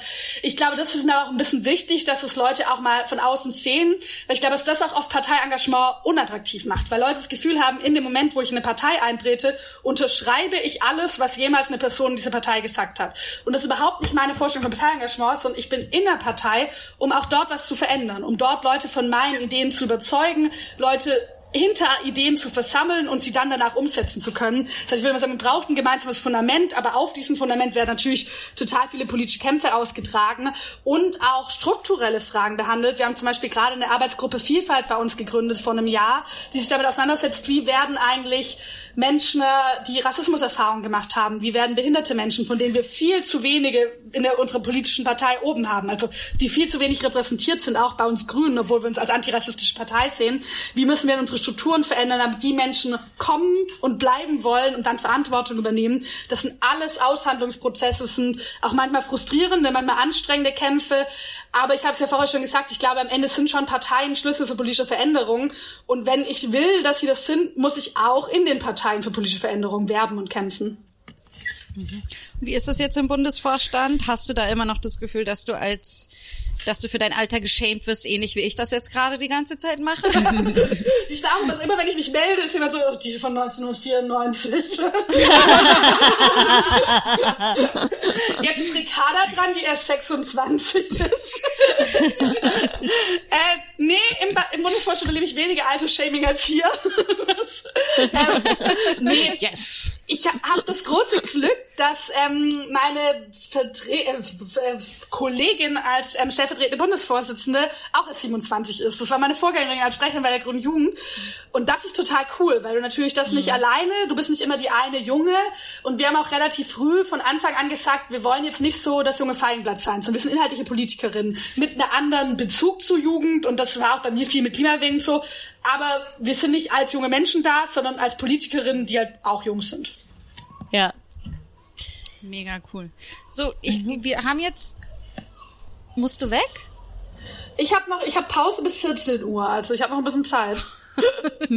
Naja, wir, wir sollten ja auch einen Moment Pause geben. Ja, also wenn du, meine Frage ist, wir können jetzt noch ein bisschen weiterreden, wenn du jetzt aber Mittagessen machen möchtest, bevor du in die nächsten 10.000 Zoom-Calls reingehst. tatsächlich, also vielleicht, wenn wir so in fünf bis zehn Minuten zum Ende kommen, weil dann könnte ich Ja. noch tatsächlich noch Mittag essen. Es wird Das, das, Unverschämt, was du dir hier rausnimmst. Also, puh. Wir werden nicht diejenigen sein, die im Weg deines Mittagessens stehen. Also was ich, was ich mich gerade viel frage, ist, jetzt war ja viele davon die Rede, oh, dieses Jahr werden wir tatsächlich die, die Ziele des Pariser Abkommens erreichen, weil niemand mehr fliegen darf und so weiter. Erstens, stimmt das wirklich? Zweitens, kommen wir, glaubt ihr, dass wir das in die nächsten Jahre weitertragen können? Also es stimmt tatsächlich, dass ähm, das das erste Jahr seit einer sehr langen Zeit ist, sozusagen, wenn jedes Jahr wie das hier wäre, aber auch aufgerechnet, also wenn diese Monate jetzt gerade auf das ganze Jahr gerechnet werden, das mhm. als jedes Jahr, dann äh, wären wir sehr, sehr klar Paris-konform. Ich finde, man muss trotzdem aufpassen, die Corona-Krise nicht als Blaupause für Klimaschutz zu sehen, weil das ja auch immer so ein bisschen mitgeschwungen ist von, schaut doch, was möglich ist und jetzt machen wir es gleich einfach bei der Klimakrise. Und ich will eine Lösung der Klimakrise, die nicht auf ein Zurückfahren des öffentlichen Lebens drängt. Also die nicht heißt, dass Leute sozusagen ins Private zurückgedrängt werden, weil es massive soziale Auswirkungen hatte. Für Frauen krasse Retraditionalisierung, die plötzlich sich alleine um Kinder kümmern müssen. Ähm, äh, für Menschen mit, sozial, äh, mit psychischen Erkrankungen war das eine total beschissene und furchtbare Zeit. Und ich würde nicht sagen, also die Herangehensweise an Klimakrise ist nicht weniger internationaler Austausch, weniger öffentliches Leben, mehr Privates. Deshalb ist es keine Blaupause, aber was natürlich schon stattfinden kann, sind zwei Sachen. Einmal sehen wir, wie stark Politik durchgreifen kann. Also ne, niemand kann in den nächsten Jahren noch sagen, Verbot von Inlandsflügen können wir nicht umsetzen. War relativ gut jetzt umsetzbar. Niemand wird mehr sagen können, klare Regelungen für die Wirtschaft können wir nicht umsetzen. Niemand wird mehr sagen können, auch Verbote, die es eben auch manchmal braucht im Klimaschutz, können wir nicht umsetzen. Das heißt, der Handlungsspielraum hat sich total verändert und das, was als Handlungsspielraum wahrgenommen wird. Und der zweite Punkt, dass ich schon glaube, zu gucken, was hat uns denn gefehlt in dieser Corona-Phase, was hat aber vielleicht nicht so sehr gefehlt. Ich merke das voll, muss jedes Treffen persönlich stattfinden. Ist es nicht auch gut, manche Sachen online zu machen, diese Möglichkeiten zu nutzen? Homeoffice, obwohl man da ein bisschen aufpassen muss, dass es bei Frauen nicht zu einer Doppelbelastung wird. Ich, mache Homeoffice und Kinderbetreuung gemeinsam. Solche Sachen ähm, sind internationale Flüge en masse. Ist das eigentlich notwendig? Und ich glaube, man kann schon aus dieser Corona-Krise nochmal überlegen, was definieren wir eigentlich als das gute Leben? Was hat gefehlt für ein gutes Leben der mhm. Corona-Phase? Was ist aber vielleicht auch Überfluss, den wir uns leisten, einfach weil wir es nicht anders kennen, den wir aber gar nicht brauchen? Mhm. Ja, ich, ich äh, denke gerade persönlich sehr viel darüber nach. Mhm. Jetzt nicht so gesellschaftlich, aber auch so persönlich so, ah, es ist okay. Am Anfang hat man immer so dieses, und vielleicht ist es auch so als, als Grundkonzept. Am Anfang hat man ja immer Schwierigkeiten, sich an was Neues zu gewöhnen. Und das ist normal. Wir Menschen adaptieren uns, aber brauchen immer Zeit. Ähm, aber irgendwann mal tut man das. Also so, irgendwann mal machst du dir einfach eine Maske, wenn du äh, drauf, wenn du in einen Laden gehst und du stirbst nicht.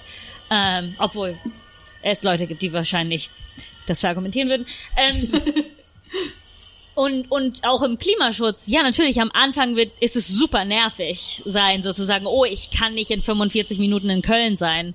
Ähm, und dann irgendwann mal ist es okay.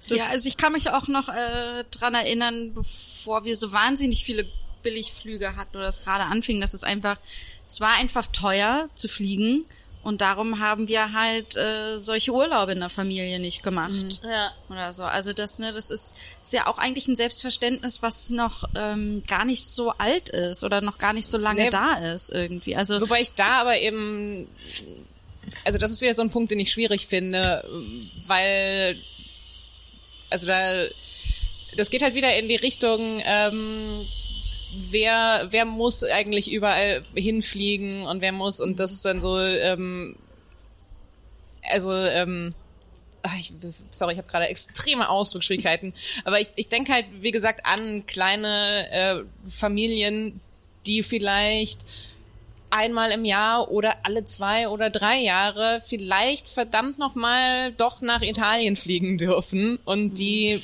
vielleicht nicht das Problem sind, wo man ansetzt. Und dann, wenn es aber gerade darum geht, wir machen einfach alles teurer, dann ähm, ja, weiß ich nicht, ob, ob, äh, äh, ob sich da die, die reichen Manager und Banker ja, ähm, ja. ob, ob die davon getroffen werden. Vielleicht ist es nicht, wir machen es teurer, sondern vielleicht äh, wir müssen irgendwie das, das ist jetzt wieder das Individuelle, wo ich mir dachte, die Leute, die sich's leisten können, wie können wir die beschränken? genau. Aber tatsächlich. Aber ähm, Sorry, Ricardo. Ich glaube auch, also wir müssen halt schauen, dass Klimazerstörung nicht einfach ein Privileg von Menschen, reichen Menschen ist, wo man sagt, Genau. sozusagen, ihr könnt euch das nicht mehr leisten. Deshalb bin ich auch immer ein bisschen skeptisch, den Fokus auf Preissachen zu legen. Ich glaube, an manchen Stellen sind auch Preisfragen wichtig. Ich würde zum Beispiel sagen, so billig wie Fleisch gerade bei uns ist, so billig kann es nicht sein, ohne dass man wirklich eine krasseste Ausbeutung von Menschen Arbeitnehmerinnen und Tieren in Kauf nimmt. Und trotzdem, glaube ich, dieser Fokus, und das ist natürlich auch ein bisschen was, wo man sagen muss, was wir, glaube ich, als Gesellschaft auch erlernt haben, weil wir sind jetzt am, ne, haben 20, 30 Jahre Neoliberalismus hinter uns. Und in diesem Neoliberalismus war es auch so eine eingekaufte Prämisse von allem, dass eigentlich gesellschaftlich kollektives Handeln im Sinne von Ordnungsrahmen, auch mal Verbote, was soll eigentlich passieren, kaum möglich ist, sondern dass der Markt unser gesellschaftliches Handeln bestimmt. Und dadurch hat sich, glaube ich, auch dieser Fokus in Klimafragen auf die Preisfrage orientiert, weil das natürlich sagt, naja, wenn ich das erstmal als Prämisse eingekauft habe, kann ich auch Klimafragen nur über den Markt regeln. Über den Markt gehe ich dann über Preiserhöhung. Und da würde ich sagen, naja, muss das eigentlich die Lösung sein? Ich würde zum Beispiel sagen, bei dieser Fliegenfrage eigentlich Inlandsflüge verbieten, weil die machen wirklich keinen Sinn, sind auch mit der Bahn eingehen europaweit krass eindämmen und dafür das Schienennetz ausbauen und dafür dann es als Möglichkeit für transnationale Flüge, die ich auch erhalten würde. Ich finde es auch, ist ja auch ein zivilisatorischer Zugewinn, dass ich die Möglichkeit habe, zum Beispiel in den USA Freunde zu haben, die ich auch mal sehen kann und nicht nur über Skype sehen kann.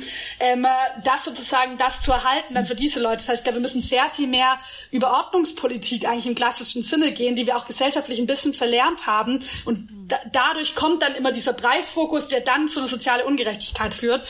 Und ich glaube, das ist so der eine Punkt. Und der zweite auch, und das glaube ich auch, dass wir als Grüne da noch viel besser werden müssen, als es vielleicht gerade sind, Bilder zu schaffen, die ja auch einen Zugewinn von Klimaschutz zeigen. Weil wir reden ganz viel über diese Verzichtssachen und die kann man auch nicht Ja. wegreden. Aber zum Beispiel, ich finde, das war was, was ich in Corona-Zeiten total gemerkt habe, leere Straßen zu haben. Wir haben Spielstraßen in Berlin. Wir hatten Straßen Ja. in Paris, hat ganze riesige Autobahnen für Fahrräder abgesperrt. Das waren geile Bilder. Das war eine Verkehrssicherheit, die du sonst so nie hattest. Und das zum Beispiel, das würde ich gerne mit das Corona mitnehmen. Warum machen wir nicht einen Teil von Berlin autofrei und nutzen diese Oh. Straßen als Ort für, als Ort für Kinder, als Ort für Zusammenkommen. Und ich glaube, da müssen wir auch besser werden. Oder auch eine gute Produktion von Lebensmitteln. Das ist ja auch geil, wenn ich nicht mehr sage, die Menschen, die wenig Geld haben, müssen sich dann halt das Antibiotika verseuchte Zeug reinziehen, sondern wir machen das für alle erschwinglich und haben dabei noch einen Umgang mit Tieren, der uns nicht dauerhaft eigentlich auch ein bisschen, ja, grundlegendste Werte in Frage stellen lässt. Ja, aber das Ding ist halt, ich, ich, ich bin zum Beispiel in Rom aufgewachsen und in der, in der Innenstadt von Rom äh, sind die Straßen äh, nicht für Autos gemacht, sondern äh, für einen Esel und einen Mann. ähm, und der Verkehr in der Innenstadt ist unvorstellbar. Und es gab vor ein paar Jahren äh, die Idee, so eine der, dieser großen Straßen, die durch das Forum geht, auszubauen. Und es wäre der größte archäologische Park auf der Welt. Und es ist, die, die Vorstellung ist so wunderschön. Ich meine, wenn wir uns nur vorstellen, was wir da, da, da drunter noch finden könnten. Ich habe in meinem Kopf war ich so, ich meine, wer will das nicht sehen? Wer will nicht wissen, was unter dieser Straße sind, ist? Und alle so, nee, ich muss da drüber fahren. Und ich war so, was? Wie? Wie ist das nicht durchgegangen? Das sollte doch das Selbstverständlichste auf der Welt sein. Und das ist halt so ein Ding, mit dem ich immer kämpfe, weil, weil ich muss mein eigenes Privileg und meine eigene Bildung sehen, so, Natürlich finde ich einen archäologischen Park geil. Ich liebe es, dass ich auf der Autobahn Fahrrad fahren kann. Ich möchte auch in der Mitte der Straße mit Kindern spielen können und einen Ball werfen und mein Bio-Schwarzkohl vom Bauer zu mir nach Hause gebracht kriegen.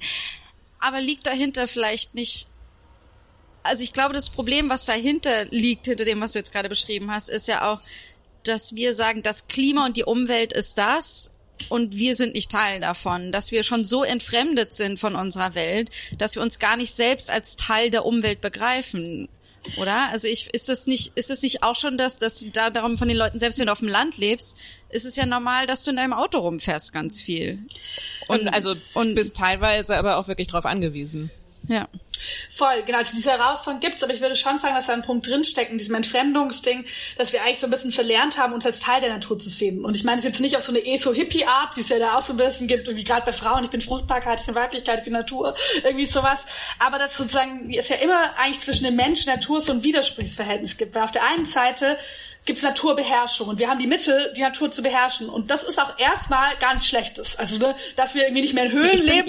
ich, ich finde es ich find's super, dass ich nicht vom Wolf gefressen werde. Genau. Das ist irgendwie erstmal relativ geil. Und wir haben aber, glaube ich, in dieser Naturbeherrschung, wenn man die halt, die Widersprüche rauszieht, dass wir immer auch einen Teil von uns selbst damit beherrschen. Natürlich, dass wir sozusagen uns Natur zu eigen machen, aber natürlich gleichzeitig auf die Natur viel mehr angewiesen sind, als sie auf uns. Ich glaube, in dem Moment, wo wir anfangen, diese Widersprüche von uns wegzuschieben und zu sagen, geil, geil, geil, geil, geil, alles geht. Und das ist so ein bisschen eigentlich die Prämisse des, der menschlichen Zivilisation in den letzten Jahrzehnten, war geil, alles geht, ohne mal zu fragen, was die Konsequenzen, was bedeutet es auch für uns als Menschheit? Also wie wollen wir eigentlich als Menschheit leben?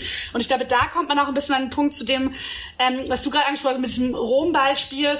Ich habe jetzt gerade leider den, äh, den, äh, den, das Wort dafür vergessen, aber es gibt tatsächlich dafür so ein Phänomen, müsste ich nochmal nachschauen, ähm, äh, dass sozusagen, wenn individuell sozusagen jeder Mensch eine rationale Entscheidung trifft, die ihm sozusagen in seinen eigenen Lebensverhältnissen das Beste erscheint, dass damit eigentlich keine rationale ähm, Entscheidung für die Gemeinschaft genau getroffen wird. Also wenn sozusagen individuell alle entscheiden, na, ich will über die Straße fahren, ich will auch über die Straße, ich will auch über die Straße fahren, kommt am Ende eine Entscheidung raus, wo wahrscheinlich alle sagen würden, nicht so rational, dass man sich als Menschheit die Möglichkeit von dieser wahnsinnigen Wissen ne, und irgendwie wahnsinnigen Erfahrungen, die da irgendwie drinstecken. Ich glaube, das ist auch ein bisschen die Aufgabe von Politik, eine Vermittlung von individuellen Treff Interessen, mhm. die nicht nur eine Addition ist. Also nicht nur jeder hat ein individuelles Interesse, das wird zusammengefügt, sondern schon auch eine Vermittlung, kommen wir nicht kollektiv zu einem anderen Schluss, als vielleicht 20.000 Menschen individuell gekommen wären, was für alle das Beste ist. Ja. Mhm. Ist kompliziert. Wer hätte das gedacht? Wie, wir haben das jetzt heute nicht gelöst mit dieser Podcast-Folge? So enttäuscht. Also ich bin mit meinem 10, oh. Jahresplan jetzt durch. Ricarda, vielen, vielen lieben Dank, dass du Super hier gerne. warst und so viel Zeit für uns hattest. Du machst wirklich unglaublich tolle Arbeit. Dankeschön. Und äh, ich glaube, wir werden irgendwann mal sagen, die Kanzlerin war bei uns im Podcast. oh, hoffentlich. Das bezweifle ich, aber vielen Dank euch. Es hat mir mega, mega Spaß gemacht. Also außer ihr kriegt vielleicht noch eine Kanzlerin, das weiß ich nicht. Also Ricarda, wir, wir bauen da jetzt drauf. Ähm, Ja. Sehr gut. enttäusch uns nicht. Wir werden auch anfangen, damit anzugeben. Einfach, auch wenn es nicht stimmt. um den Druck zu erhöhen. Nee, ist ja auch gut, sich Ziele zu schätzen, Erwartungen zu kommunizieren, finde ich. Ja. Ja. Also wirklich vielen, vielen Danke Dank. dir. Du machst Danke richtig tolle Arbeit, auch wenn du nicht Kanzlerin werden willst. Es ist wirklich jetzt schon einfach alles großartig. Vielen, vielen Dank. Es hat mir mega viel Spaß mit euch gemacht. Ähm, Ja, Danke. auch. Uns auch. Ich freue mich auf die Eine Folge. ganz wichtige Sache. Ja. Es wäre toll, wenn du mir diese Datei, Ja. dein, deine Audiodatei zuschickst. Perfekt. Oder Dorothee mir die dann Genau, zuschickt. ich würde dir einfach Doro geben, dann schickt die sie dir. Mhm. Sehr Ähm, gut. aber auch wichtig, Ricarda, wo ähm, findet man dich denn zum Beispiel im Internet? Im Internet, überall eigentlich auf allen sozialen Medien. Also Instagram, äh, Twitter, Facebook. Aber immer mit Ricarda Long statt Lang, ne? Bei, ah, ja, irgendwie krieg ich das bei Facebook und Instagram nicht weg. Ich habe mich da irgendwann mal Ricarda Long genannt, als ich halt so 19 war, zwar lol. Und jetzt bin ich halt immer so, wenn ich irgendwo so professionell politisch meine Sachen angehe, so, so, so. ähm, ja, also bei Twitter als Ricarda Lang, da war ich schon ein bisschen älter, als ich mich angemeldet habe. Bei den anderen Seiten als Ricarda Long, ähm, genau. TikTok habe ich leider noch nicht, das traue ich mich nicht. Okay. Gibt es sonst irgendwas, was du promoten möchtest? Promote, ne? Ach, ich glaube, habe ich gerade nichts mehr, nee. ja. Äh, okay. Dann ich, wir können auch ohne, wir können auch ohne Ricarda promoten. Ja, das wir musst du dir jetzt nicht mit anhören. Genau, wie wir geh- unsere Handles runterlabern. Geh Mittagessen. Sehr gut. Vielen Dank euch. Tschüss. Danke Vielen, vielen dir. Dank dir. Tschüss. Ciao. Ciao. Mein Handy-Akku ist auch tatsächlich fast alle. Oh, hier. Steck. Mm, Ja, aber da kann ich nicht. Äh, Ja, Schatz, wir müssen die auch nicht mehr benutzen. Ja, ja. Nein, aber ich meine, das, Ach so, äh, ich, hätte, ich hätte nicht, genau. Deswegen war ich schon die ganze Zeit so. äh. Okay. Machen noch schnell. Ein ist so Prozent. süß. Och, geschafft. Okay. Achso, ähm. Was? Ist feucht. Wir haben Hände berührt. Okay, Leute, das war Nee, Ricarda ein Machen wir noch weiter? doch- so, das Leute, machen wir weiter? Ma- machen wir noch weiter. machen noch Okay. Promo jetzt, ne? Also wir, ich habe gehört, der Klimawandel, den gibt's immer noch. Wir machen jetzt weiter, bis wir das gelöst haben. Okay, das wird die längste Podcast-Folge aller Zeiten. Meinst du? Wie lange haben wir? Ach so, nee, ich meine, wenn wir jetzt so lange weitermachen, der bis wir Klimawandel Ah, Klimawandel okay, okay. gelöst haben. oh mein Gott, wir reden einfach weiter, bis der Klimawandel gelöst ist. Ja, da meine ich längste Podcast-Folge aller Zeiten. kommt und füttert mich. Okay. Promo. Äh, folgt diesem Podcast äh, schamlos äh, Pod auf Instagram. Wir haben keine Facebook-Seite, weil ja, Aber Twitter. aber wir haben Twitter, Auch auch schamlospod. Wir haben auch eine Patreon-Seite, äh, auf die ihr uns unter, auf der Genau. ihr uns unterstützen könnt. Ich finde es sehr schade, dass die äh, ZuhörerInnen äh, äh, nicht sehen, wie Mathilde die ganze Zeit zu Janina fliegt. So, ist das richtig? Habe ich das Ich, möchte, richtig? ich, hatte, ich hatte irgendwie Bock, es zu tun und ich schaue gerade zu Mama und bin so, Mama, mache ich das Mach ich richtig? das richtig? Genau. Äh, also Patreon ist oder Patreon ist äh, patreon.com slash schamlos unterstrich Podcast. Genau. Oder ähm, ja, auf PayPal könnt ihr uns auch unterstützen. Mhm, Findet ihr auf unserer Seite schamlos.lipsin.com. Genau. Wenn ihr uns auf der Straße geht, äh, seht, steckt uns einfach mal einen Fünfer zu. Nee, aktuell finde ich lieber, nehmt lieber Münzen und schmeißt die mir entgegen. Ja, ja, ja. Ich möchte den Schmerz des Kapitalismus an Oh, meinem ja. Körper fühlen. Ja, ja, ja, ja. Finde Ja. ich total wichtig, dass das manifestiert wird. Ja, ja, ja. äh, ansonsten, äh, genau, mir könnt ihr folgen at Marti Keitzer, K-E-I-Z-E-R auf Insti, auf Instagram. Mathilde Keitzer auf Facebook. Auf Insti und Twitty, äh, Rock to go. Und Äh, at Antonia Lisa Bär, B-A-E-R, auf äh, Twitter und Insti. Nein, das ist der stick. Äh, und auf Facebook Antonia Bär Comedy. Bär promotet ihr den Podcast BA. eigentlich auch auf Facebook? Ja. Ohne mich? Na, naja, nicht so oft, weil die, weil wir keine Facebook-Seite haben, aber ich habe schon die Folgen geteilt manchmal. Ich habe auch schon die Folgen manchmal Ich geteilt. muss sagen, Hasst ihr mich dafür, dass ich keine Facebook-Seite gemacht habe für unseren Nee, Nein. ich finde das vollkommen, ich finde das vollkommen okay. Und auf und Facebook Insti, überfordert komm, lass mich. uns sagen, Insti macht einfach mehr Spaß. Ja. ja, da kriegt Aber man ich tolle Katzenpromo. Ja, ich habe jetzt einen Insti-Time-Blocker auf meinem Handy. Also Oh. ich Wie darf lange nicht mehr darfst als du auf Insti Stunden sein? am Tag. Okay. Okay, das heißt, du musst dir das dann vorher mal genau einplanen. Oh, heute ist Ja, ja. schamlos Promo. Ich kann euch sagen, ne, bei meiner letzten Schamlos-Promo, da habe ich fast meinen ganzen Insti-Anteil für einen Du Tag hast benutzt. auch fast, du hast aber auch keine Ahnung, wie viele po Fotos von Freunden rausgekramt und ja, dann ja. gepostet. Ich hab, ey, ich sag euch eins, ich schön hab viel Effort, vorgenommen ne? gehabt. Ich, ich bin hier nicht so halbe Sachen. Ich habe wie immer ein Katzenfoto gemacht. Das war wirklich süß. Aber ich möchte nur generell sagen, achte auch auf deine eigenen Ressourcen. Nicht nur auf die des Planeten. Naja, ich habe meine Insti-Ressourcen äh, nicht gehabt. Ja, oder? Ja, genau, ein- deshalb, Ja, ähm, darum. ich sag nur, wir verlangen das von dir nicht, auch wenn wir es sehr Genau. zu schätzen wissen. Ähm, aber also, ne, also ihr ZuhörerInnen, äh, falls ihr so einen Insti-Blocker habt, ähm, verwendet gerne eure Ressourcen auf äh, schamlos. Man kann aber auch auf dem Insti-Blocker klicken, noch eine Minute. Ich meine, man kann uns auch, man kann uns zum Beispiel auch einfach damit helfen, indem man äh, Reviews auf iTunes unter Oh unserem ja, Podcast stimmt. schreibt, indem ihr uns folgt oder indem ihr, also man, ne, Wie viele Leute hören jetzt Geld. noch zu? Ich glaube, Das es jetzt niemand eine mehr gute zu. Das ist Frage. der, das glaube, ist der letzte wir Plug am Ende. Aber vielleicht kommt gleich noch ähm, irgend, ähm, weiß ich, vielleicht Ich meine, manchmal bricht Antonia überraschend auf dem Stuhl zusammen mit dem Stuhl. Ja. Und das hätte man nur gehört, wenn man das bis zum Schluss hört. Ich Warte, wann ist das? Das ist Oh Gott, das kommt mir schon wieder so ewig lang Das vor. war, als ihr Das unseren anderen dir- Politiker zu Gast hattet. Ah, das war bei Janina zu Hause, das stimmt. Ja. Man muss immer bis zum Ende hören. Es Das kommen war Perlen. übrigens ein Vintage-Stuhl sozusagen. Das ist Nein. einer. Nein. Nein. er war nicht Vintage im Sinne von teuer. Er war nur äh, ein super alter Stuhl von meiner Mutter gewesen irgendwie. Also Aber er war- hat so lange gemacht, bis ich kam. Das, du, wenn mir das passiert gewesen wäre, Oh, dann hätte das ich wär so für die krasse so krass. Körperprobleme. eine Es ist Körperwahrnehmungsstörung wie, gehabt. ich glaube, letzte, letztes Mal, wo wir aufgenommen haben, bin ich gekommen, da hatte ich zwei Hosen in einem Tag zerrissen. Und ich sag euch eins, ne, da können die Hosen so alt sein, wie sie wollen, aber wenn du zwei Hosen in einem Tag zerreißt, da hast du einfach einen schlechten Abend danach. Also das kriegst du einfach nicht gebacken.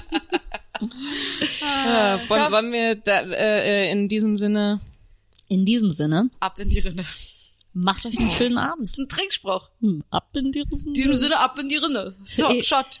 Wollen wir jetzt einen Shot trinken? Schotti, Schotti, oh, darf ich von dem Ach, Croissant oh, ich möchte eine Sache, ich möchte Ja. eine Sache gerne, gerne bewerben, weil wir hier oft aufzeichnen, weil es unser Zuhause Oh, ist. Ach so, ja. Wir sind, äh, wir gehören äh, zur Familie des, also nicht der Podcast, aber wir als einzelne äh, äh, Menschen äh, gehören zum Comedy Café Berlin in Neukölln. Seite ist comedycafeberlin.com.